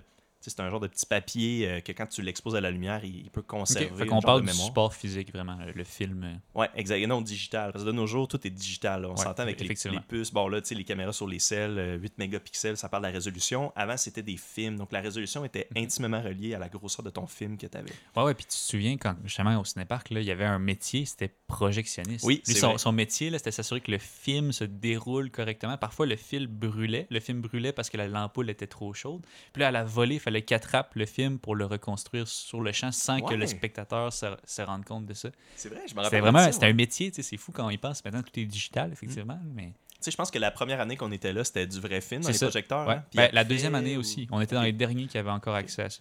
C'est vrai, c'est fou. En faisant des recherches, il y a, il y a un cinéma, euh, c'est, je pense au Connecticut, euh, qui utilise encore un IMAX avec film. Je sais pas si au, au Québec ou en Ontario, il y en a encore, là, probablement, là, mais Ça c'est doit très être très rare, là. marginal. Ouais, c'est ça, exact. Là, on est rendu quand même en 2022, fait que ça fait quand même trois ans de ça, là, euh, le gars en 2019. Mais bref, fait que, ouais, fait que le premier film, fait que, fait que oui, la photographie de base, tu fais juste prendre un film, tu l'exposes à la lumière pendant une fraction de seconde, puis euh, le film, il garde une mémoire de ça, puis après, ce que tu peux faire, tu peux le reprojeter. Fait qu'un film, quand on projette un film, c'est un peu ça. Donc, tu mets une lumière, une ampoule assez vraiment puissante derrière le, ton médium, derrière ton film, et tu peux mettre peut-être une lentille pour zoomer ça après, et ça projette euh, une belle image sur un, un écran. Fait que ça, c'est la base du film. Donc, le gars en cheval, c'est juste ça. Il- Dans le fond, c'était un pari. C'est ça qui est intéressant. C'est ça qu'il y a une- quand même drôle. là. Dans le fond, il savait pas, il se demandait. C'était un- comme deux gars qui avaient un pari ou euh, un débat. Là. Ils se demandaient quand il y a un cheval qui court, est-ce qu'il y a un instant dans le temps dans lequel, pendant lequel le cheval vole? Est-ce qu'il y a un instant dans lequel aucune des pattes du cheval Ok. touche à terre? Ah, ok. Ouais, C'était fait que pour C'était une, dans le c'était une question scientifique qui se Ouais. demandait. C'était vraiment Exact. comment que le cheval se déplace. Il voulait savoir si pendant une, une certaine fraction de seconde, il n'y avait aucun contact. Exactement. Exactement. Fait que là, c'est ça. Fait que ce qu'ils ont fait, ils ont seté euh, plusieurs caméras euh, très près de l'une de l'autre pour avoir vraiment une belle image. Ou... Tu sais, je sais pas exactement le détail de comment ils l'ont fait, mais ça, ils ont mis plein de caméras, puis ils ont fait, ils ont fait un mécanisme qui faisait un déclenchement successif euh, des caméras à un certain intervalle pour voir vraiment avoir une animation du cheval qui court. Fait que c'est juste ça. C'était juste des caméras de base. C'était pas des caméras de film parce que ça n'existait pas vraiment dans le temps. Fait que ça, c'est juste pour vous donner un point de repère en 1878. Par la suite, euh, juste pour expliquer un peu le film conventionnel, donc les formats, je vais parler beaucoup de formats, mais je veux, je veux vraiment pas trop m'étaler, là, je veux vraiment garder ça simple. là. Le film, le, le format de film de base, c'est du 35 mm qu'on appelle. Euh, c'est, dans le fond, les- le format d'une, image là-dedans, là, physiquement, sur le film 35 mm, c'est 21 mm par 17,5 mm. ok? Fait que c'est à peu près un pouce par un pouce. Puis le grosso 35 modo. mm, c'est la largeur totale de la bande? Ouais, je pense que c'est ça. C'est, Ou juste un mensonge. C'est un peu comme les 2 par 4 qui n'ont pas vraiment 4 pouces de large. Exactement. Je pense que c'est un peu un mensonge parce qu'après ça, on va avoir le 70 mm, puis c'est en fait, ça, ça ressemble plus à, plus à 65 mm. Fait que j'ai aucune idée. Je pense que ça doit être ça, là, parce que c'est ça sur les bords, tu as des perforations. Euh, puis les perforations sont sur des bandes noires euh, qui ont une certaine largeur. Fait que je pense que c'est pour ça que ça ajoute un peu de, de dimension. là. Fait que les perforations, justement, c'est important sur euh, du film 35 mm de base. C'est ça, à cette heure, là, les films, là, le format, c'est pas mal tout du 35. Euh, ben, en fait, quand c'était du cinéma conventionnel avant le digital, c'était pas mal tout du 35 mm qu'on filmait, Ok. qu'on projetait, si je comprends bien. Quatre perforations. Donc, comment ça fonctionnait C'est que tu faisais ton film et par la suite, quand tu voulais le projeter, tu avais un genre de des mécanismes intermittents qui venaient faire, qui venaient déplacer le film. Euh, c'est important, le mécanisme intermittent. Un mécanisme intermittent, c'est quoi? Tu sais sûrement c'est quoi, mais si je résume pour les auditeurs, c'est un mécanisme qui te permet d'avoir une entrée euh, rotative, en fond, euh, en temps réel, qui n'est pas interrompue. Mhm. Puis à la sortie, ça donne un déplacement euh, intermittent, justement. ça ne donne pas un, un peu, déplacement euh, continu. Comme la croix de Malte. Je sais pas si tu te souviens de ça. Euh, en, c'était en quel cours? C'était au bac en génie mécanique. Et en cours de modélisation, il me semble, on avait vu euh, Oui, une on croix de Malte. une. C'est un système mécanique là, qui, justement, tu as une des rotations complètes, mais à chaque, euh, chaque rotation, tu as un quart de mouvement de la croix de Malte, puis Ouais. un arrêt complet après, avant Ouais. que le prochain tour arrive. Fait que c'est vraiment comme une rotation continue, puis la croix de Malte, c'est séquentiel. Elle tourne d'un quart de tour à chaque tour du moteur. Exact. Ouais, c'est ça. Exactement. Fait que c'est drôle, je l'avais dans mes notes, la croix de je voulais en parler. Fait que c'est exactement ça. Fait que dans le fond, le film, fait que tu le déplaces le film, tu le déplaces une- pendant une fraction de seconde, tu, le, tu dois le garder fixe. Et après, tu dois cacher euh, la lumière pendant que tu déplaces le film. Sinon, ce que ça donne, c'est que tu bouges ton film. Le film, en passant pour tout le monde, c'est plein d'images successives. Là, si tu fais juste bouger le film devant la caméra, devant une lumière, excuse, dans un projecteur devant une lumière, tu vas rien voir. Euh, C'est comme, faut se faire une genre d'illusion d'optique. On est obligé de faire une intermittence. On est obligé de mettre une image, la garder fixe, bloquer le changement de frame et puis mettre une nouvelle image. Pour vraiment avoir une impression totale de l'image en un instant et Ouais. non juste un continu qui serait flou, j'imagine, si Ouais. C'est ça, ça donne, ça donne comme, c'est pas vraiment visible. J'ai checké des exemples de ça puis c'est pas vraiment, on peut pas vraiment déterminer c'est quoi. OK. Fait que oui, puis tu sais là, le- la vitesse de l'image, c'est, c'est le standard, c'est à peu près 24 images par seconde. OK. Comme on fait que ça vire quand même, oui, c'est une croix de Malte, mais ça vire quand même assez vite. C'est vrai, c'est très très rapide. Puis oublie pas que là-dedans, tu as ton image, euh, tu dois la garder fixe, et puis après, elle se déplace. Puis pendant qu'elle se déplace, tu dois avoir le moment, Une ça doit être noir, l'obturation pendant qu'elle est fixe. Donc il y a- il y, a beaucoup de choses qui se passent. Fait que là, 20 j'ai dit 21 par 17.5, c'est très minuscule. Et, et le, le aspect ratio de ça, qui est le format euh, du rectangle, là, parce que c'est comme un rectangle couché, là, une Mhm. image de cinéma, euh, c'est à peu près 1.5 pour 1. Fait que 1.5 unités de largeur pour une unité de hauteur. Ok. Ok, On est capable de visionner ça. De nos jours, euh, pour référence, le standard YouTube, le standard des, des caméras plus modernes et, et la télévision, c'est du 16 pour 9, qui se traduit en 10 1.8 pour 1. Fait qu'on passait de 1.5 pour 1 à 1.8 pour 1 dans les temps modernes, mettons. Puis en- entre les deux, il y a eu du 4-3 aussi, je crois. Euh, le 4.3, je ne l'ai pas vraiment vu dans mes recherches, mais je, je sais. Oui, probablement. C'est, je sais pas exactement c'est quoi. L'affaire, c'est que. Ouais, là, tu sais, je parle de 35 mm, mais il y en a d'autres qui sont plus petits. Il y a du 16 mm, puis je pense qu'il y a du 8 mm qui était plus destiné à des amateurs ou des, du cinéma de maison. Des petites caméras mini portatives. Fait que ça, je pense que c'est peut-être ça le 4.3 Ok. ou effectivement, en cinéma, il y a sûrement ça, mais bon. Là, ce qu'on, c'est ça que c'est là que je vais embarquer là-dedans, c'est qu'en 1929, il y a euh, le film Fox Grandeur qui sort, qui est le premier film à utiliser du film 70 mm, donc avec un ratio beaucoup plus grand. Donc le 70 mm est plus large, je vais avoir des dimensions tantôt, là, mais il est plus large, puis il y avait, mais il y avait encore quatre perforations. Euh, donc c'était à peu près, ça ressemblait, là, ben en fait non, il était plus large, c'était du 2.13 pour 1. Fait que tantôt, vous vous rappelez, j'ai dit on avait du 1.5 pour 1, le 2.13 pour 1. Euh, donc avec un film plus large, donc la résolution était meilleure.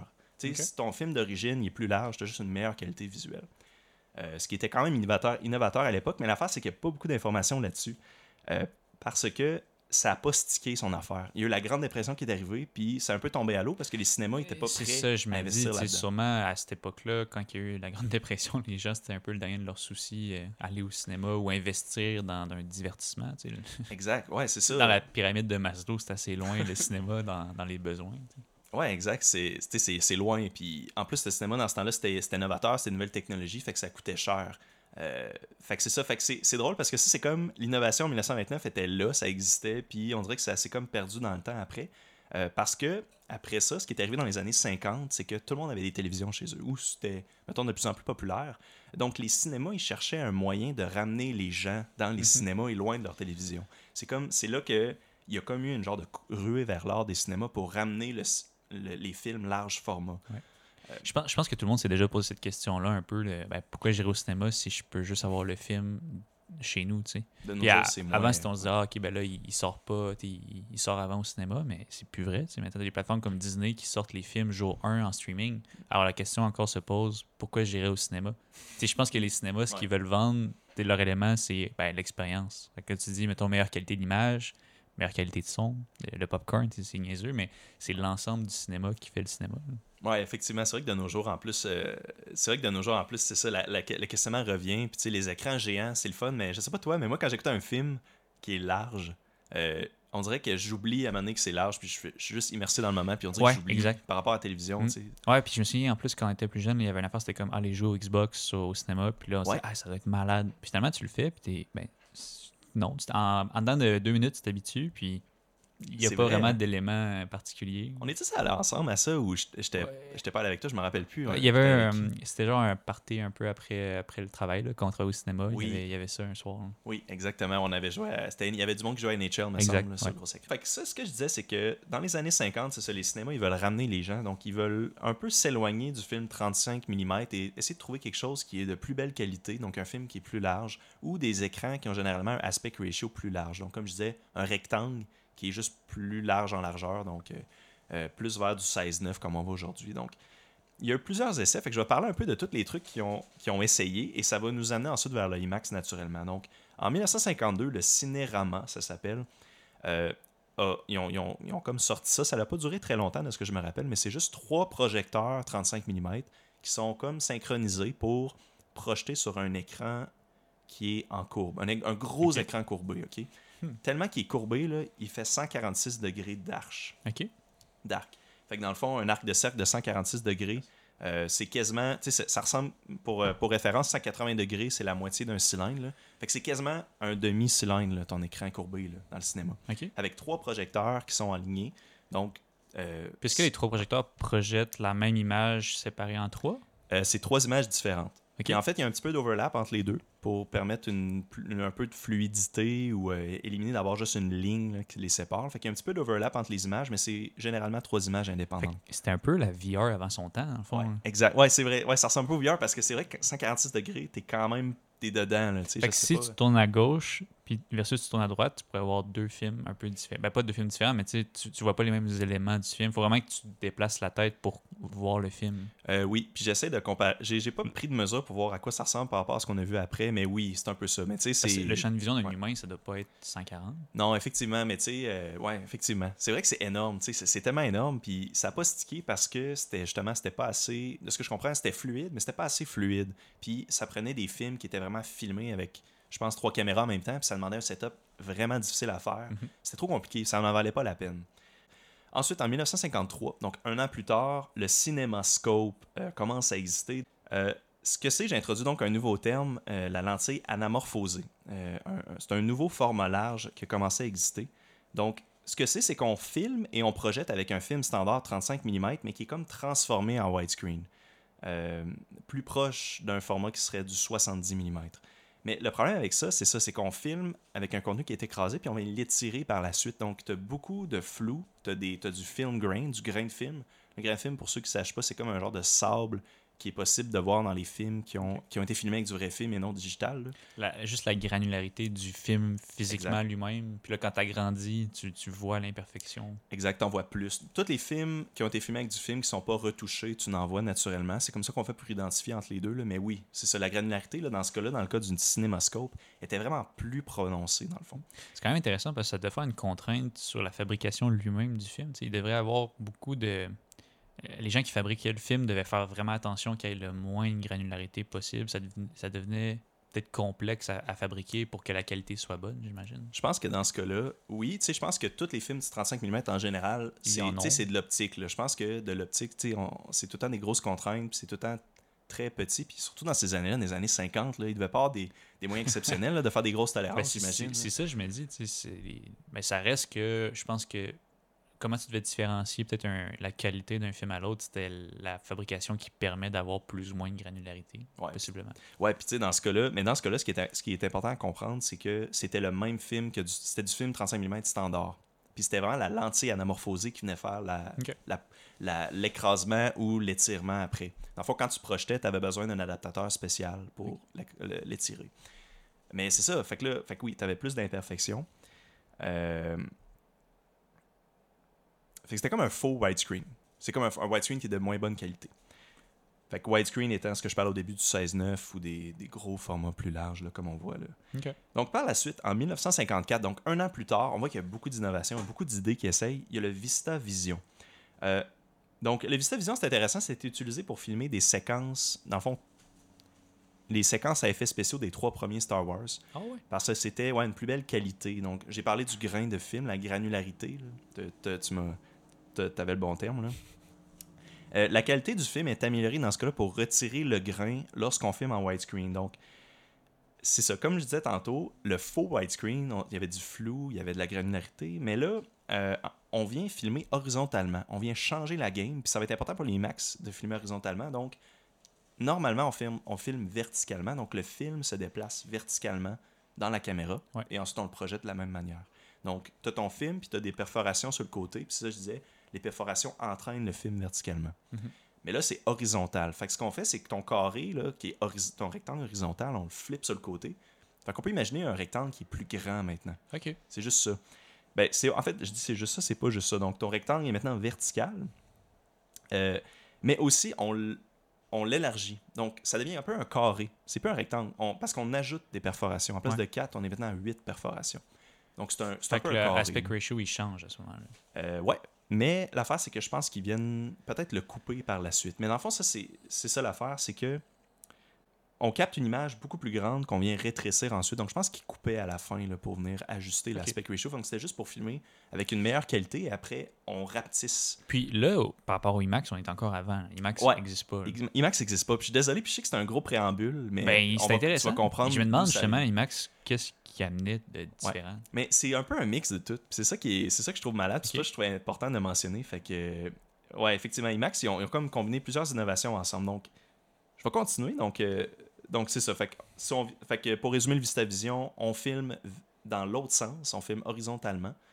Et puis, on, on filme avec un film qui est plus large. Donc, ça ressemble un peu à un carré, là, le film qu'on prend. Et puis, à la fin, on, on l'élargit, on le rapetisse. excuse. Fait en rapetissant, euh, il y a moins de granularité.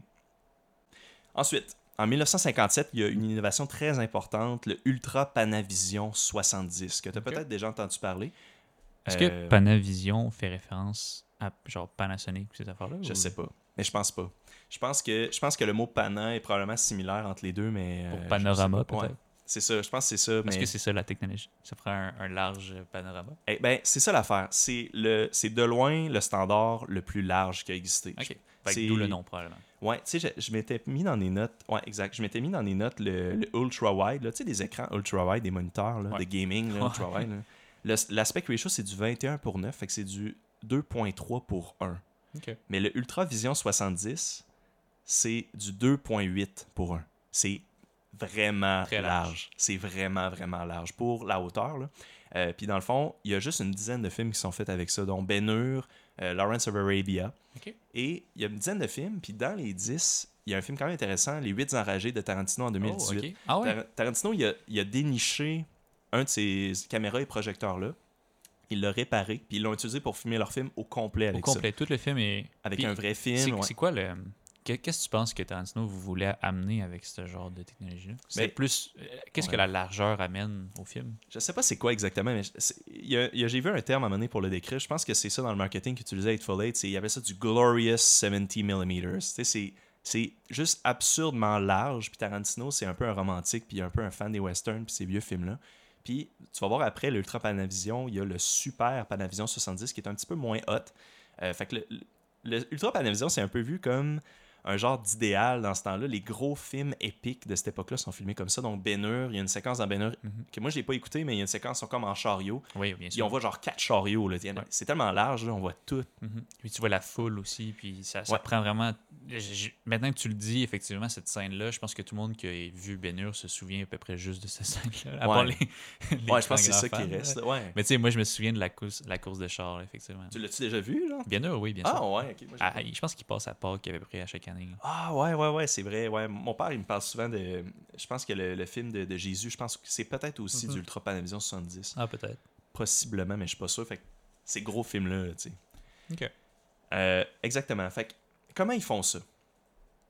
Donc, c'est. On vient combiner des techniques. C'est comme ça qu'on fait. Donc, premièrement, on utilise une lentille anamorphosée. Comme j'ai parlé tantôt, donc on vient filmer avec un film qu'on vient étirer par la suite. Puis en plus, à place de juste prendre à l'origine un 35 mm, on prend un vrai film 70 mm à l'origine. Donc on prend un 70 mm, mais après on le coupe. Euh, puis ça fait que ça fait quelque chose qui est juste vraiment énorme. Euh, ben excuse, on prend un 70 mm puis on l'étire encore plus finalement. Mais quand tu dis on l'étire, on, on l'étire mécaniquement. On prend le, film puis on l'étire. Non, excuse. Ouais, je dis étire, mais non, c'est juste que c'est juste que dans le fond, tu prends ton 110 mm, mais à place de filmer dans le vrai ratio de ton 110 mm, tu vas filmer à l'intérieur de ça. Tu vas comme cropper Fait ton que 110 tu... mm. Ouais, je comprends. OK. Fait que tu prends la largeur du 70, mais tu prends pas sa hauteur nécessairement. Exactement, ouais. Tu- Ce qui tu- donne un ratio absurde. Ouais, c'est ça, ça donne un ratio vraiment élevé. Euh, Fait que c'est ça. Fait que c'est- c'est ça. Ça ressemble un peu à l'Ultra Panavision 70, mais ça dure pas vraiment longtemps parce qu'après, ils vont switcher pour le Super Panavision 70 en 1959, qui est un petit peu plus streamline de ce on, que je on comprends. voit qu'il y avait de la suite dans les idées. Ouais. Ultra, super. c'est- Ouais. Y a-tu le méga? Non, il n'y a pas le méga. Ok. ça aurait été. Euh, non, puis en fait, ça va arrêter là aussi. Tu sais, le Super Panavision devient un genre de standard. J'ai pas la liste de films, mais c'est un peu- petit peu plus facile à utiliser. C'est pas une lentille anamorphosée, c'est une vraie lentille standard sphérique. Euh, puis euh, on utilise du 70 mm standard, donc c'est du 70 mm avec 4 perforations.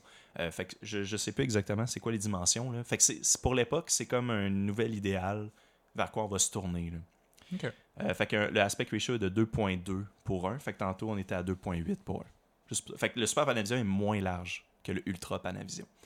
Fait que c'est un- peu un- une nouveauté qui, c'est ça, est comme moins large et c'est plus facile à approcher dans les cinémas, c'est plus facile à utiliser. Ça termine la préambule. OK. Là, j'ai dit beaucoup d'informations, mais. Ça me fait penser un peu à, Red Dead. Là. Tu joues pendant 20 heures, puis là, c'est Ouais. comme t'as fini l'intro. Ouais, c'est ça, mais c'est intéressant. Là. On voit que Ouais. les cartes sont posées sur la table. Mais tu sais, mais en réalité, c'est ça, c'est grosse préambule, mais en réalité, j'ai peut-être la moitié de fait. Là. Tu sais, ça va aller Non, mais c'est ça que je trouve intéressant, c'est que dans le fond, ça revient à ce que je disais au début, tu sais, le IMAX, quand je me disais, OK, c'est quoi l'invention? Mais là, je me rends compte que il y a beaucoup, il y a une succession d'innovations jusqu'à culminer probablement à IMAX. Exactement, ouais, tu sais, c'est ça. Tu sais, l'histoire, c'est souvent ça. Tu sais, en secondaire 5, là, ils nous faisaient faire une, une, euh, un schéma du- des événements. là. Je sais pas si t'en souviens de ça. Je trouvais ça intéressant parce que tu sais, l'histoire, c'est un peu ça. Tu sais, c'est un fil conducteur. Tu sais, t'as Ouais. jamais- Il n'y a jamais quelque chose qui arrive de nulle part. Il y a tout un genre de séquence, il y a tout une explication. Puis, tu sais, avec la Grande Dépression, qui fait que là, OK, l'idée l'idée de 110 mm est annulée. Et puis, par la suite, dans les années 50, à cause de la télévision, ben là, on veut se retourner vers le cinéma large. Je pense que c'est ça, puis que ce soit l'histoire, mais c'est aussi la science. le- le- la base scientifique, c'est ça, en fait. C'est de prendre quelque chose que tu n'as pas nécessairement inventé, mais tu l'améliores, tu règles ses défauts, tu ajoutes des avantages, ça devient une nouvelle technologie ou un nouveau produit. Puis en faisant ça de manière euh, répétée, on arrive à des choses qui sont extrêmement poussées. sais. Je pense pas que quelqu'un aurait pu inventer un smartphone jour 1, mais quelqu'un a inventé le téléphone, quelqu'un a inventé la connectivité, quelqu'un a inventé les écrans tactiles. Puis de fil en aiguille, c'est ça le fondement de la science. Puis c'est super intéressant parce que ce que c'est de nous montrer, c'est vraiment tous les efforts qui ont été mis. C'est pas un seul homme qui est arrivé du jour au lendemain puis il a dit bon, ben maintenant là, on a le IMAX, mettez vos lunettes, puis Ouais, euh, c'est parti. C'est ça, c'est arrivé. Ouais.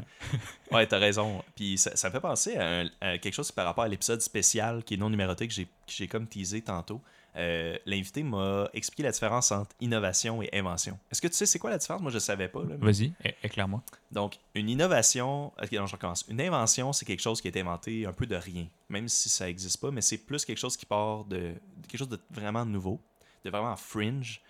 Et une innovation, c'est une amélioration d'une autre innovation ou d'une invention. Fait que l'innovation, c'est plus une amélioration, puis l'invention, c'est comme plus de zéro. Dans l'innovation, il y a un facteur ben, innovant qui, qui- qui- qui est nouveau. En fait, tu apportes quelque chose de nouveau. Mhm. Inventer, c'est vraiment.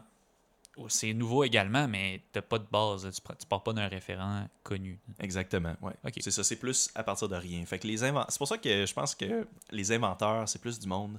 Euh, quand on parle d'un inventeur, c'est pas c'est moins un ingénieur. Des inventeurs, c'est plus du monde, Ouais, je pense, qui sont tu- dans leur sous-sol puis qui patentent des affaires. là. Avec ce que tu me dis, c'est un, quelqu'un qui innove. Effectivement, ça ressemble plus à ce que nous, on fait au quotidien, toi et moi, en tant qu'ingénieurs. Euh, Peut-être qu'on on peut inventer, ça peut arriver, mais l'invention, c'est quand même quelque chose qui, qui, qui est ponctuel ou qui est pas. Je pense pas que ta job, c'est être un inventeur, ou du Ouais. moins.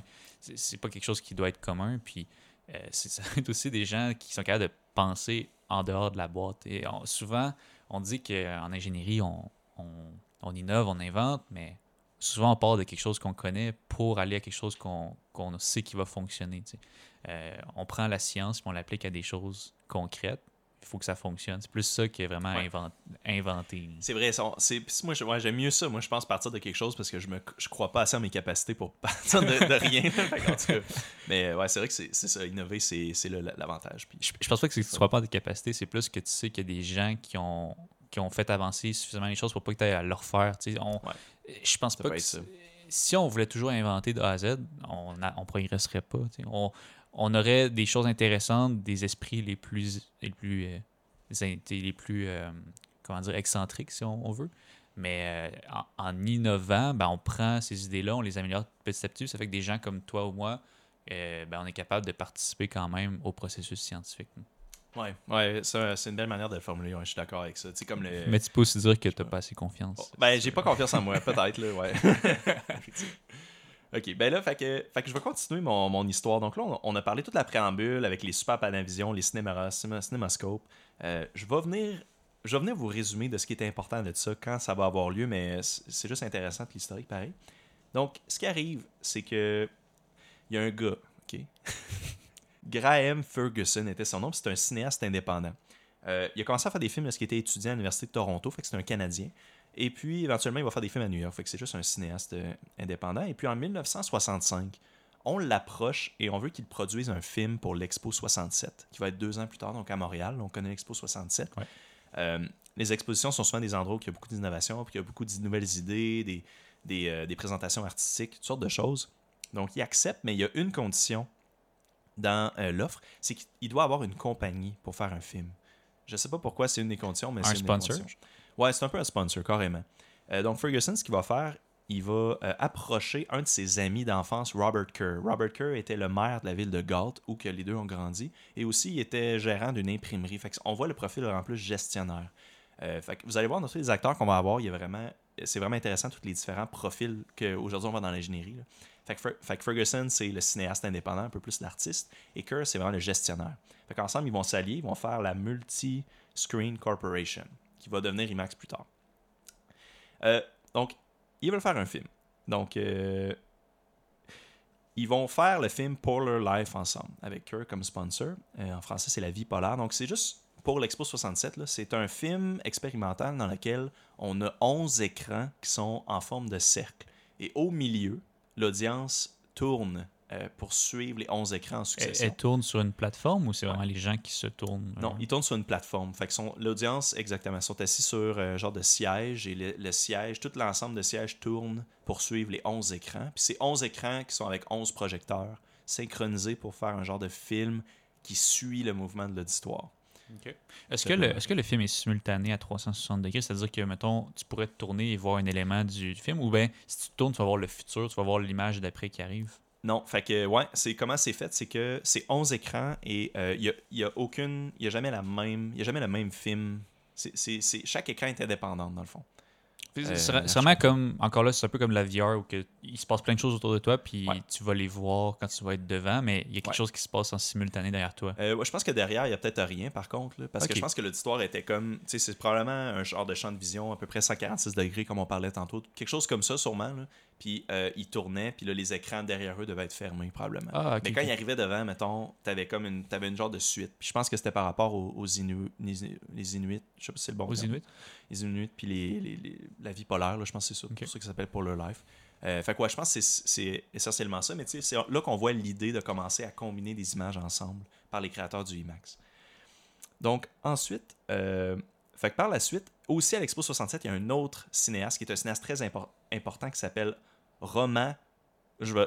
Cro- Croitor, ok? Je vais essayer. Cro-. Je prononçais Croitor, là, mais je sais pas si ça se prononce bien. C'est K-R-O-I-T-O-R.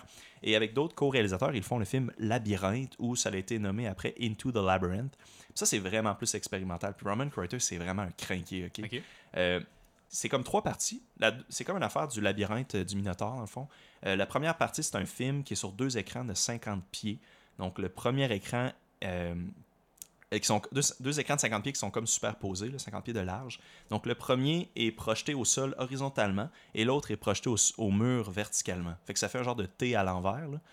Euh, écoute, cinéaste expérimental, il n'y a rien à comprendre. là. je sais pas pourquoi, mais tu vois qu'il joue avec les idées de combiner les images. Euh, fait que là, après ça, il y a un labyrinthe, la, troisième la deuxième partie. Et puis il y a la troisième partie qui est un deuxième film, que c'est cinq écrans qui font la forme d'un plus. Fait que c'est juste cinq projecteurs, cinq écrans. Euh, mais c'est un film qui est un peu synchronisé. Fait que c'est c'est plein d'événements qui ont l'air séparés. Et puis en regardant le film, c'est- comme tu vois qu'il y a un lien entre les écrans. Euh, mais tu vois que là, c'est là que un peu ça l'a semé dans la, dans la tête à Roman, l'idée de faire euh, quelque chose de combiné. Fait qu'on voit un peu la séquence. Ouais. Puis tu sais, on- là, ça, c'est en 1967, OK? Fait qu'on sait qu'avant, des années 50, 60, il y avait... Ça existait, le, le cinémascope, tout ça. Tu sais, je n'ai parlé des projecteurs synchronisés. Mais là, euh, Roman, euh, il va aller... Ça va vraiment ça lui donner l'idée. Et, euh, by the way, parenthèse sur Roman, c'est l'inventeur de la force dans Star Wars. Dans le fond, dans un de ses documentaires, il, y a genre une entrevue avec. Ils ont comme un débat sur quelqu'un qui parle, je pense, de l'intelligence artificielle. Puis Roman, en, voulant défendre l'espèce d'esprit humain, il dit Ah, mais les humains, on a comme une force qui nous unit et qui nous traverse. Puis George Lucas a été cité comme en disant que c'est ce qui a directement influencé son idée pour la force dans Star Wars. Ok, donc il n'était pas directement impliqué dans la production Star Wars, mais c'est George Lucas, en entendant ça, qui, a, qui est venu avec le concept. Ouais, exactement. C'est l'inspiration principale pour la force dans, dans Star Wars. Ok, intéressant. Puis aussi, euh, Roman, il a fait le film, c'est le réalisateur du film Univers, qui je pense c'est un genre de film d'animation sur l'espace, euh, qui a été fait, je pense, des années peut-être fin 50, début 60, et c'est l'inspiration directe pour le film 2001, une Odyssée de l'espace, de Stanley Kubrick, qui est un des films les plus, les plus populaires là, au monde. Euh, fait que c'est l'inspiration directe que Kubrick a, a utilisée pour son film. Puis c'est un Canadien, Roman Carter, fait que c'est intéressant de, de voir Ouais. euh, un cinéaste canadien. Euh, fait que je vous ai truqué, c'est pas un podcast d'innovation, mais c'est un podcast de film. Donc ensuite, fait que ensuite, fait que, fait que les, les films sont bien, mais Roman, il, il note que euh, c'est plate qu'il n'y a pas de continuité entre les films. Ça prendrait un gros film, trouver une manière de faire un gros écran. C'est là, c'est ça, comme je disais tantôt, que ça le, le craint. Puis pour l'Expo 70 à Osaka, au Japon, le groupe Fuji, je pense que c'est Fujifilm là, que ça a fait après, J'imagine, ouais. euh, il demande à Kreuter de faire un film. OK. Euh, fait que là, Kreuter, il décide de s'allier avec Ferguson et Kerr et les autres. Ça, c'est les gars qu'on a parlé au début parce qu'ils se sont rencontrés à l'Expo 67. Et ensemble, Multiscreen Corporation devient IMAX. Ils changent le nom puis ils s'allient. Donc, IMAX pour Image Maximum. Euh, donc là, Kreuter, ils vendent l'idée à Fuji sur un nouveau système de projection et de caméra qui serait vraiment plus grand pour l'Expo 60 euh, 70 au Japon. L'idée est de développer un film plus grand et justement de le flipper euh, sur le côté pour profiter de la hauteur, un peu comme on a parlé tantôt. Donc, non pas avoir un rectangle horizontal, mais un rectangle vertical. Mais en même temps, un peu comme tantôt aussi, là, je me rappelle plus c'était quelle innovation, mais faire un, un- un- élargir en même temps là, le, le- film. Fait qu'on on projette verticalement et euh, non horizontalement, fait qu'on le tourne sur le côté et on a un écran qui est juste plus large en même temps. On fait un film qui est plus large. C'est ça, la, ça la genèse du IMAX. Puis pour faire une caméra pour filmer comme ça, ça a été assez facile. Ils ont embauché l'aide de Jan Jacobsen, qui est un Norvégien, qui a développé une caméra pour ça, de ce que je comprends, assez aisément. Euh, donc avec du film 70 mm, mais avec 15 perforations à place de 4 perforations. Fait que c'est un peu lui qui a inventé la caméra IMAX, la première. Ouais, exact. C'est lui l'inventeur. Euh, Je pense qu'il y a un brevet aussi par rapport à ça. Là, Ok. où il y avait un brevet. Exact. Fait que tu peux t'imaginer, fait que comme on- je parlais tantôt, un petit rectangle horizontal avec quatre perforations pour du 35 mm. Là, on est 70 mm, donc c'est beaucoup plus large. Euh, et à place de 4 perforations, c'est 15 perforations, donc c'est- beaucoup plus haut. Et puis on le tourne sur le côté de 90 degrés. Euh, c'est ça qui donne l'écran du IMAX. C'est ça le form factor du IMAX. Ça ressemble plus à un carré qu'un écran horizontal. Euh, Il y a un problème par contre. Filmer, filmer c'est correct, mais, euh, puis- mais tu sais, il y a quelques problèmes, puis ça va venir aussi pour la projection, c'est que c'est tellement long, c'est tellement plus long que ce qu'on avait avant, que ça demande beaucoup plus de vitesse, parce que tu veux quand même avoir ton 24 images par seconde. Mais, euh, mais, mais t'as, t'as un film qui est comme... T'as plus euh, de distance à parcourir. T'as 8 fois plus d'air, ouais, t'as plus de distance à parcourir. Fait que normalement, on avait les mécanismes intermittents que je vous avais parlé au début. Mhm. Euh, fait que là, il doit, euh, Yann Jacobson, qui fait la caméra, il doit développer un genre de deux sets euh, de dents qui bougent en alternance pour faire chacun 7.1 perforations chacune sur 15. Je- J'ai pas trop embarqué dans le détail de ça, là, mais, euh, parce qu'il n'y avait pas vraiment d'informations là-dessus sur Internet. Mais c'est ça. De ce que je comprends, c'est assez facile. Donc, avec la caméra, il bouge le frame à la vitesse adéquate. Et juste pour comparer, dans le fond, c'est tellement long là, que une seconde d'un film IMAX, c'est 1,7 mètres de film. Une seconde. Interstellar a été filmé au complet euh, en 70 mm IMAX. Je, suis. C'est impressionnant, mais en même temps, je suis pas tant surpris parce que je me souviens que quand on était au cinéma, justement, là, c'était genre quatre bobines qu'il fallait amener dans la salle de projection, puis ça pesait une tonne. C'était Ouais. impressionnant. Tu sais, ceux-là, en plus, ceux-là qu'on avait, nous autres, c'était pas des IMAX. Non, c'est ça. C'est du 35 mm, je pense. Je, je me souviens, c'était un. C'était une tâche en soi, là, amener juste les bobines dans la salle de projection. Il fallait être deux gars, puis on amenait ça. Puis... C'est vrai, c'était lourd, hein? Ouais, j'avais, j'avais oublié ce- ça, mais. C'est ouais. juste du film, là. c'est juste qu'il y en a énormément de long. Exact. C'est ouais, c'est ça. Puis il y a- il y, a le son qui est intégré aussi là-dedans, là, mais Mhm. j'embarquerai pas vraiment dans le son. là. Euh, mais tu sais, pour te donner une idée, dans le fond, une bobine d'un film, euh, les bobines d'un film IMAX, c'est d'à peu près 45 minutes. Là, puis c'est ça l'affaire. c'est- IMAX ont fait beaucoup de films. La majorité de leurs films 70 mm, IMAX standard, c'est des genres de documentaires de 45 minutes de nature. Tu sais, on voyait ça. Quand tu vas aux Galeries de la Ouais, c'est Capitale, genre les dinosaures. ou C'est c'est tout le temps le choix entre euh, les dinosaures, le nouveau Ava- ben, Avatar Ouais. ou genre euh, les ours polaires. Exactement, ouais, c'est juste ça. Tu sais, le choix est assez facile. Mais, mais tu sais, fait un film standard, un documentaire standard, c'est à peu près 38 pouces euh, de large, la bobine, dans le fond. Euh, ouais, fait qu'il y a à peu près 12 des, des 12 pouces du Subway, c'est genre 3-12 pouces de Subway. Fait que c'est ça, ça ça. C'est vraiment immense. Euh, je, je Nouvelle, sais même nouvelle pas la- unité de mesure. euh. Ouais, 12 pouces de Subway. Ouais. Ma blonde fait ça aussi, à, Ouais. à quantifier des longueurs avec des 12 pouces Subway. Ben, je pense que c'est comme ça. J'ai- envie de croire que c'est comme ça que le système impérial a commencé à exister. C'est genre le pied, c'est le pied du roi. Là. Ouais. Un pied, je pense que c'est le pied d'un des rois, Louis XIV. J'ai déjà entendu ça, effectivement. Là, toi, tu penses que c'est le 12 pouces BMT. ouais, exact, ouais, c'est ça. Non, mais tu sais, moi, je, je- peut-être pour, le, pour illustrer peut-être aux gens que les distances, je sais pas, peut-être ouais, je sais pas. Personne n'est calme non plus, là, mais tu sais, c'est facile à voir, genre 3-12 pouces, tu sais. Effectivement. On a une référence claire. Tu peux pas tromper. donc, donc euh, maintenant, je continue. Donc, euh, c'est ça. Fait que le mécanisme, ce qui est vraiment plus compliqué, puis là, je vais. Je vais me dépêcher parce que ouais, ça commence à être long, mon affaire.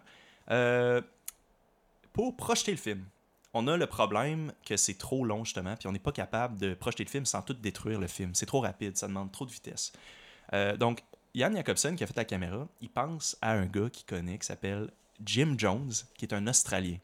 Jim Jones avait développé le mécanisme du, de la, je veux dire, la loupe qui roule. En anglais, c'est le Rolling Loop Mechanism, qui est un, justement un, un mécanisme pour projeter du film 70 mm à une vitesse adéquate. Mhm. Qu'il avait breveté ça. Donc, l'équipe IMAX, ils s'en vont en Australie rencontrer Jim Jones et acheter le brevet de ça. Et euh, Bill Shaw, qui est un ingénieur canadien, c'est lui qui a inventé vraiment le système IMAX. Il a vraiment adapté ce que Jim Jones a fait pour leur méga gros film 70 mm avec 15 perforations. Fait qu'un film qui est beaucoup plus large, il fallait l'adapter, la machine à Jim Jones, pour ça. Donc c'est ça qu'ils ont fait. Ils ont- ils l'ont adapté et ça a marché. Mais là, je vais vous expliquer comment ça marche. Parce que c'est ça, c'est là que je voulais en venir. Mon méga préambule, c'est juste pour arriver là, puis ça va vraiment pas être compliqué à.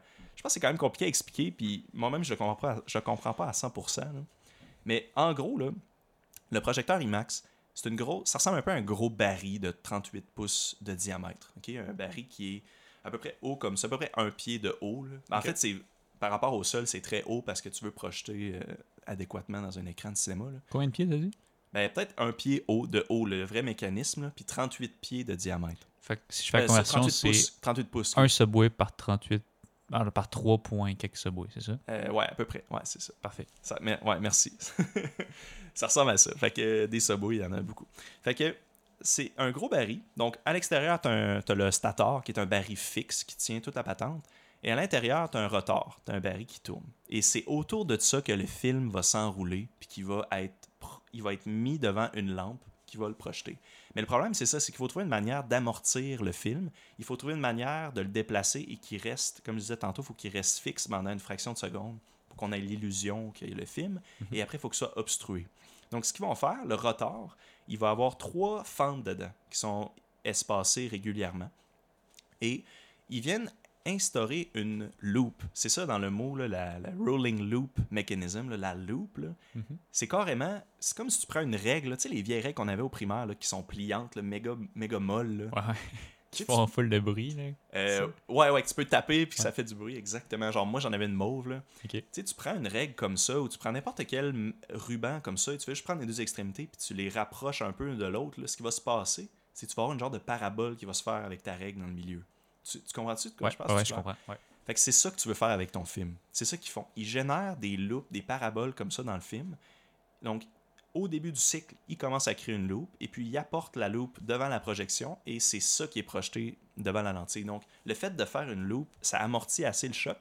Euh, Il y a des, il y a des, il y a des euh, de l'air pressurisé là, qui vient mettre de la pression pour vraiment coller le plus possible le film. Mais tu as vraiment une grosse parabole dans le film et c'est ça qui est projeté. Euh, Fait que le, film est en forme de parabole, puis la lumière est comme perpendiculaire à la parabole. ouais, Ok. Je comprends pas pourquoi ça marche. Honnêtement, je... projeter une lumière parabole, dans, ma- dans mon sens, ça serait tout distordu, mais c'est vraiment ça qu'ils font, puis ça marche. Euh, le film, il est standard, c'est juste en parabole, ils projettent ça, puis ça fonctionne. Euh, puis c'est vraiment juste ça. C'est juste qu'on forme un genre de parabole, après ça vient devant la caméra, c'est projeté, et puis par la suite, vu que t'as plus un... ton rotor, il continue de tourner, puis là, t'es rendu à la partie obstruée. Fait que t'obstrues, et jusqu'à temps que t'amènes la prochaine loop, la prochaine loop, là, quand t'as l'autre l'autre loop, ben là, tu projettes la deuxième euh, frame, mettons deuxième image, et puis tu continues ainsi de suite pour le film. Ok. C'est juste ça. Euh, voilà. Fait Interstellar, un film qui a été filmé, comme je disais, en IMAX 70 mm au complet, pèse 600 livres. Euh, les films, là, les bobines, c'est énorme. C'est un des seuls gros films qui est filmé au complet, Ouais. en juste en caméra IMAX. Euh, Fait en fait, c'est ça. IMAX, euh, mettons que je vais voir un film IMAX ou je vais voir un film standard au cinéma. Ouais. Le IMAX, on parle, c'était vraiment la grande différence, là, c'était c'est plus large, c'est ça. Euh, c'est plus large, c'est plus haut. Fait que c'est un, ça ressemble plus à un carré qu'un gros rectangle, mais tu as vraiment une meilleure définition. Parce que ton film d'origine, il est tellement plus gros que tu as plus Fait de résolution. C'est pas nécessairement sur la, la qualité de l'image, c'est vraiment comme sur la, le aspect ratio de ce que tu observes. Non, c'est la qualité aussi. Parce que si tu filmes sur euh, un 35 mm, c'est un peu comme un- un- une caméra de sel, mettons 2 mégapixels. Et puis que quand tu as ton film IMAX 70 mm, qui est un très gros film, là, physiquement, ça ressemble à ce que je te fais là, dans mes mains. là. Mhm. Je l'ai pas dit le format tantôt, là, je l'ai ici. Là, c'est, euh, dans le fond, c'est 8 fois, en air, là, c'est 8 fois plus large qu'un 35 mm. Ok. C'est 8 fois plus large. Donc c'est comme si tu passais d'une caméra 2 mégapixels à, mettons, euh, 16 mégapixels à peu près. Tu as Fait que la qualité est meilleure aussi. La qualité est vraiment meilleure, ouais, c'est ça. Puis en plus, l'aspect ratio est différent pour projeter. Fait qu'il en profite, dans le fond, de cette meilleure qualité-là pour te faire des plus gros Est-ce que IMAX fait uniquement référence à la caméra l'image ou ça comprend l'expérience, le son aussi? Euh, Il y a un aspect de son, euh, mais euh, oui, dans- puis surtout dans les derniers temps, je pense qu'ils se sont alliés avec Dolby, puis il y a... Mais je- j'ai pas checké vraiment dans que oui. oui. IMAX, c'est encore le format utilisé, la technologie utilisée, mais c'est un peu un, un branding aussi. Tu sais, Ouais. Tu vas voir au IMAX, tu vas voir un IMAX, tu vas, Ouais. tu vas pour l'expérience totale. Tu sais que le son il va être bon, tu sais que la qualité va être bonne. Ouais, puis le son, puis tu sais, je sais, c'est ça, je sais pas qu'est-ce qui différencie le son, mais oui, effectivement. Puis tu sais, l'affaire, c'est que, en plus, à cette heure, c'est plus vraiment, comme on disait tantôt, c'est plus vraiment du film, heure, c'est tout digital, les projecteurs. Ouais. C'est plus pas en tout ça, là. Mais ce que je vous dis là, c'est c'est l'origine Fait que- du IMAX. Fait qu'est-ce qu'ils font dans ce temps-là? Si, mettons, le film, là, là, les IMAX, c'était qu'on faisait la parabole, l'aspect ratio, là, c'est digital. Fait c'est quoi la différence, un IMAX digital ou un, IMA- un IMAX sur le- du film? J'ai même pas checké. Fait que dans le ben, j'ai pas checké, mais je me suis embarqué dans toute l'histoire du film, puis j'étais craqué, puis je me suis dit pour la suite, si on veut voir la- parce qu'il y a un aspect de digital remasterization là, qui Ok. un système qu'ils ont inventé. Euh, peut-être pour un autre épisode, on- peut-être qu'on le gardera pour plus tard. J'ai même pas embarqué là-dedans, ça me tentait plus. J'étais comme là, j'ai tellement de stock, c'est tellement lourd. ça va rester de même. Mais à cette heure, c'est ça, c'est il y a, y a- il y a Il doit avoir une façon de digitaliser ce- et avoir l'équivalent de ce que tu avais quand tu étais sur du film. j'imagine. Ouais, c'est ça. Je sais que tout simplement, ils prennent des photos, ils font des scans des films. Mettons, ben, pour les remasters, là, mettons, ils prennent des scans des films. Fait que peut-être qu'ils Mais- font juste. Ils les scannent d'une façon à obtenir le même effet que quand ils le projetaient en parabole et tout. Ouais, c'est ça. Ben, tu sais, je pense que euh, quand tu es en digital, ça doit être vraiment. Du, moment que tu trouves la bonne technologie pour, du moment que tu as une manière de le faire, ça doit être très facile à changer de format puis augmenter de résolution. C'est juste aussitôt que tu as une nouvelle innovation dans l'électronique, ben, tu peux projeter euh, tous les formats que tu veux, je pense. Là. Je suis pas un expert là-dedans non plus, là, mais C'est bon. je pense que l'aspect. Moi, c'est ce qui me fascinait là-dedans, c'est vraiment l'aspect de la rolling loop. Le mécanisme, c'est vraiment. Il y a un brevet pour ça. Ils ont vraiment inventé. Ils ont dû se casser le coco euh, pour trouver une solution mécanique. Étant mécanique, c'est un Mhm. petit peu plus intéressant pour moi, mais je sais que pour la remasterisation, c'est aussi vraiment compliqué. Là, côté électrique. là. Euh, pour le Osaka, finalement, l'Expo 70 Osaka, ils ont fait le film Tiger Child avec ce système-là. Puis là, c'était vraiment à dernière minute, ça marchait pas, finalement, ils ont réussi à le faire. Euh, puis à ce temps, c'est dommage, c'est un film perdu. Euh, il est introuvable. Euh, Ah ouais? Avec ça, on a essayé de le trouver. On a, on a trouvé des autres films que j'ai parlé, mais ce film-là, Tiger Child, il est introuvable. Parce Euh, que le ouais. f- film a été détruit. J'ai aucune On idée. Fait que, il y a des films comme ça, des fois, des, euh, des lost, lost Media ou des Lost Films, tu sais, c'est des films que tu sais, avec l'ère d'Internet, souvent, on- il y a beaucoup de trucs qui se trouvent sur les sites de piratage ou sur YouTube euh, ou que tu peux acheter en DVD. Ben, on on ça, prend beaucoup ouais. pour acquis ça. tu Aujourd'hui, tu es capable de retrouver à peu près n'importe quoi. Mais quand tu y penses, avant, quand, quand Internet n'existait pas, puis c'était tout sur du film, si tu un petit cinéaste, comme tu dis, là, puis que tu, tu tu fais un petit film expérimental, tu dois avoir une fois la copie, une fois la bobine. tu sais. Euh, ouais, il faisait des copies. Ben, il Mais faisait tu des copies. c'est juste ouais, pour un festival ou quelque chose du genre. Puis là, mettons, la, ton film, ben, la, la bobine brûle, c'est fini. C'est fini. Il n'y en a Ouais. plus. Effectivement, c'est ça l'affaire. Au Canada, dans le fond, je pense que la différence, c'est peut-être au Canada, on a le, c'est quoi, c'est les- l'ONF, l'organisme national du film, Mhm. euh, qui est comme plus dédié à la conservation du film. Puis je pense que c'est pour ça que les films que je vous ai parlé de l'Expo 67 à Montréal, c'est pour ça qu'on les a encore aujourd'hui, je pense. Je pense qu'au Japon, ils ont peut-être pas Ils ça. ont archivé, ils ont fait attention. Puis... Ouais, c'est ça. Tu peux les voir sur le site, là, même, là, de, gratuitement sur le site de l'ONF, les films que je vous ai parlé de l'Expo 67. Mais malheureusement, celui de l'Expo 70, euh, le Tiger Child, le premier film IMAX, il est, il est introuvable, il est, il est perdu à jamais. tu sais. Je comprends. Euh, fait que c'est vraiment triste. Ça ressemble à ça. Good. Hey, Ben, c'est euh, vraiment intéressant, je trouve. C'est, comme tu dis, il y a un gros préambule, mais tu vois vraiment toute l'évolution. Puis on dirait qu'un film, tout le monde a déjà vu un film. Tout le monde a déjà été au cinéma, mais moi, j'étais, quand tu, tu savais-tu que c'était des images qui arrêtent vraiment, puis qu'il y a une, Non, je pensais pas. Je c'est quand même quelque ça. chose. là. Les- Il y a beaucoup de technologie là-dedans, puis de mécanismes. C'est quand même assez complexe. Puis, euh, tu sais, c'est facile à dire, Ah, je veux filmer quelque chose, je pèse sur play. C'est un peu ça qu'on fait en ce moment. là. Maintenant, on a, dans un téléphone, tu es capable de filmer une Mm. très bonne qualité. Mais avant, c'était pas mal plus complexe. Ouais, 100%. Effectivement, c'était vraiment plus, euh, vraiment plus difficile. Fait que c'est pour Mhm. ça qu'ils ont dû casser le coco pour ça. Puis c'est ça, c'est le fun, c'est des Canadiens. Là. Oui, tout à fait. Euh, ben, Canadiens, mais aussi tu sais, euh, multi, excuse, multinationalité. Tu sais, Ouais. le, le- le Norvégien, il y a un Australien, euh, il y a l'expo au Japon qui ont comme payé pour ça, tu sais. Euh, puis moi, ce que je trouve intéressant, comme je disais au début, tu sais, les, les, les, les différents acteurs, on a comme le gestionnaire de projet, on a l'ingénieur Bill Shaw, puis les Jim Jones, puis le Norvégien. On a aussi les artistes qu'on peut, de nos jours, dans notre domaine, tu sais, les artistes, c'est un peu les, les gestionnaires de produits, euh, qui ont un peu la vision. Designer un peu euh, industriel. ou- des, ouais, designer Israël aussi. Mettons, le Steve Jobs, c'est un peu plus un artiste dans ce sens-là. Un Elon Musk, c'est peut-être plus un gestionnaire mélangé à un ingénieur. Mhm. Il y a comme différents profils. Puis dans cette histoire-là, on a vraiment comme l'archétype de chacun d'eux. Je trouve, je Ouais. intéressant. Ben, merci beaucoup pour, pour ta présence. Ça conclut l'épisode pour aujourd'hui. Euh, J'espère qu'on va pouvoir refaire ça. C'était vraiment hot. là. Tout à fait. Super. Ben, merci aux auditeurs surtout d'avoir écouté Accès Innovation. Mhm. Pour plus d'informations, consultez nos pages Facebook et LinkedIn. À la prochaine.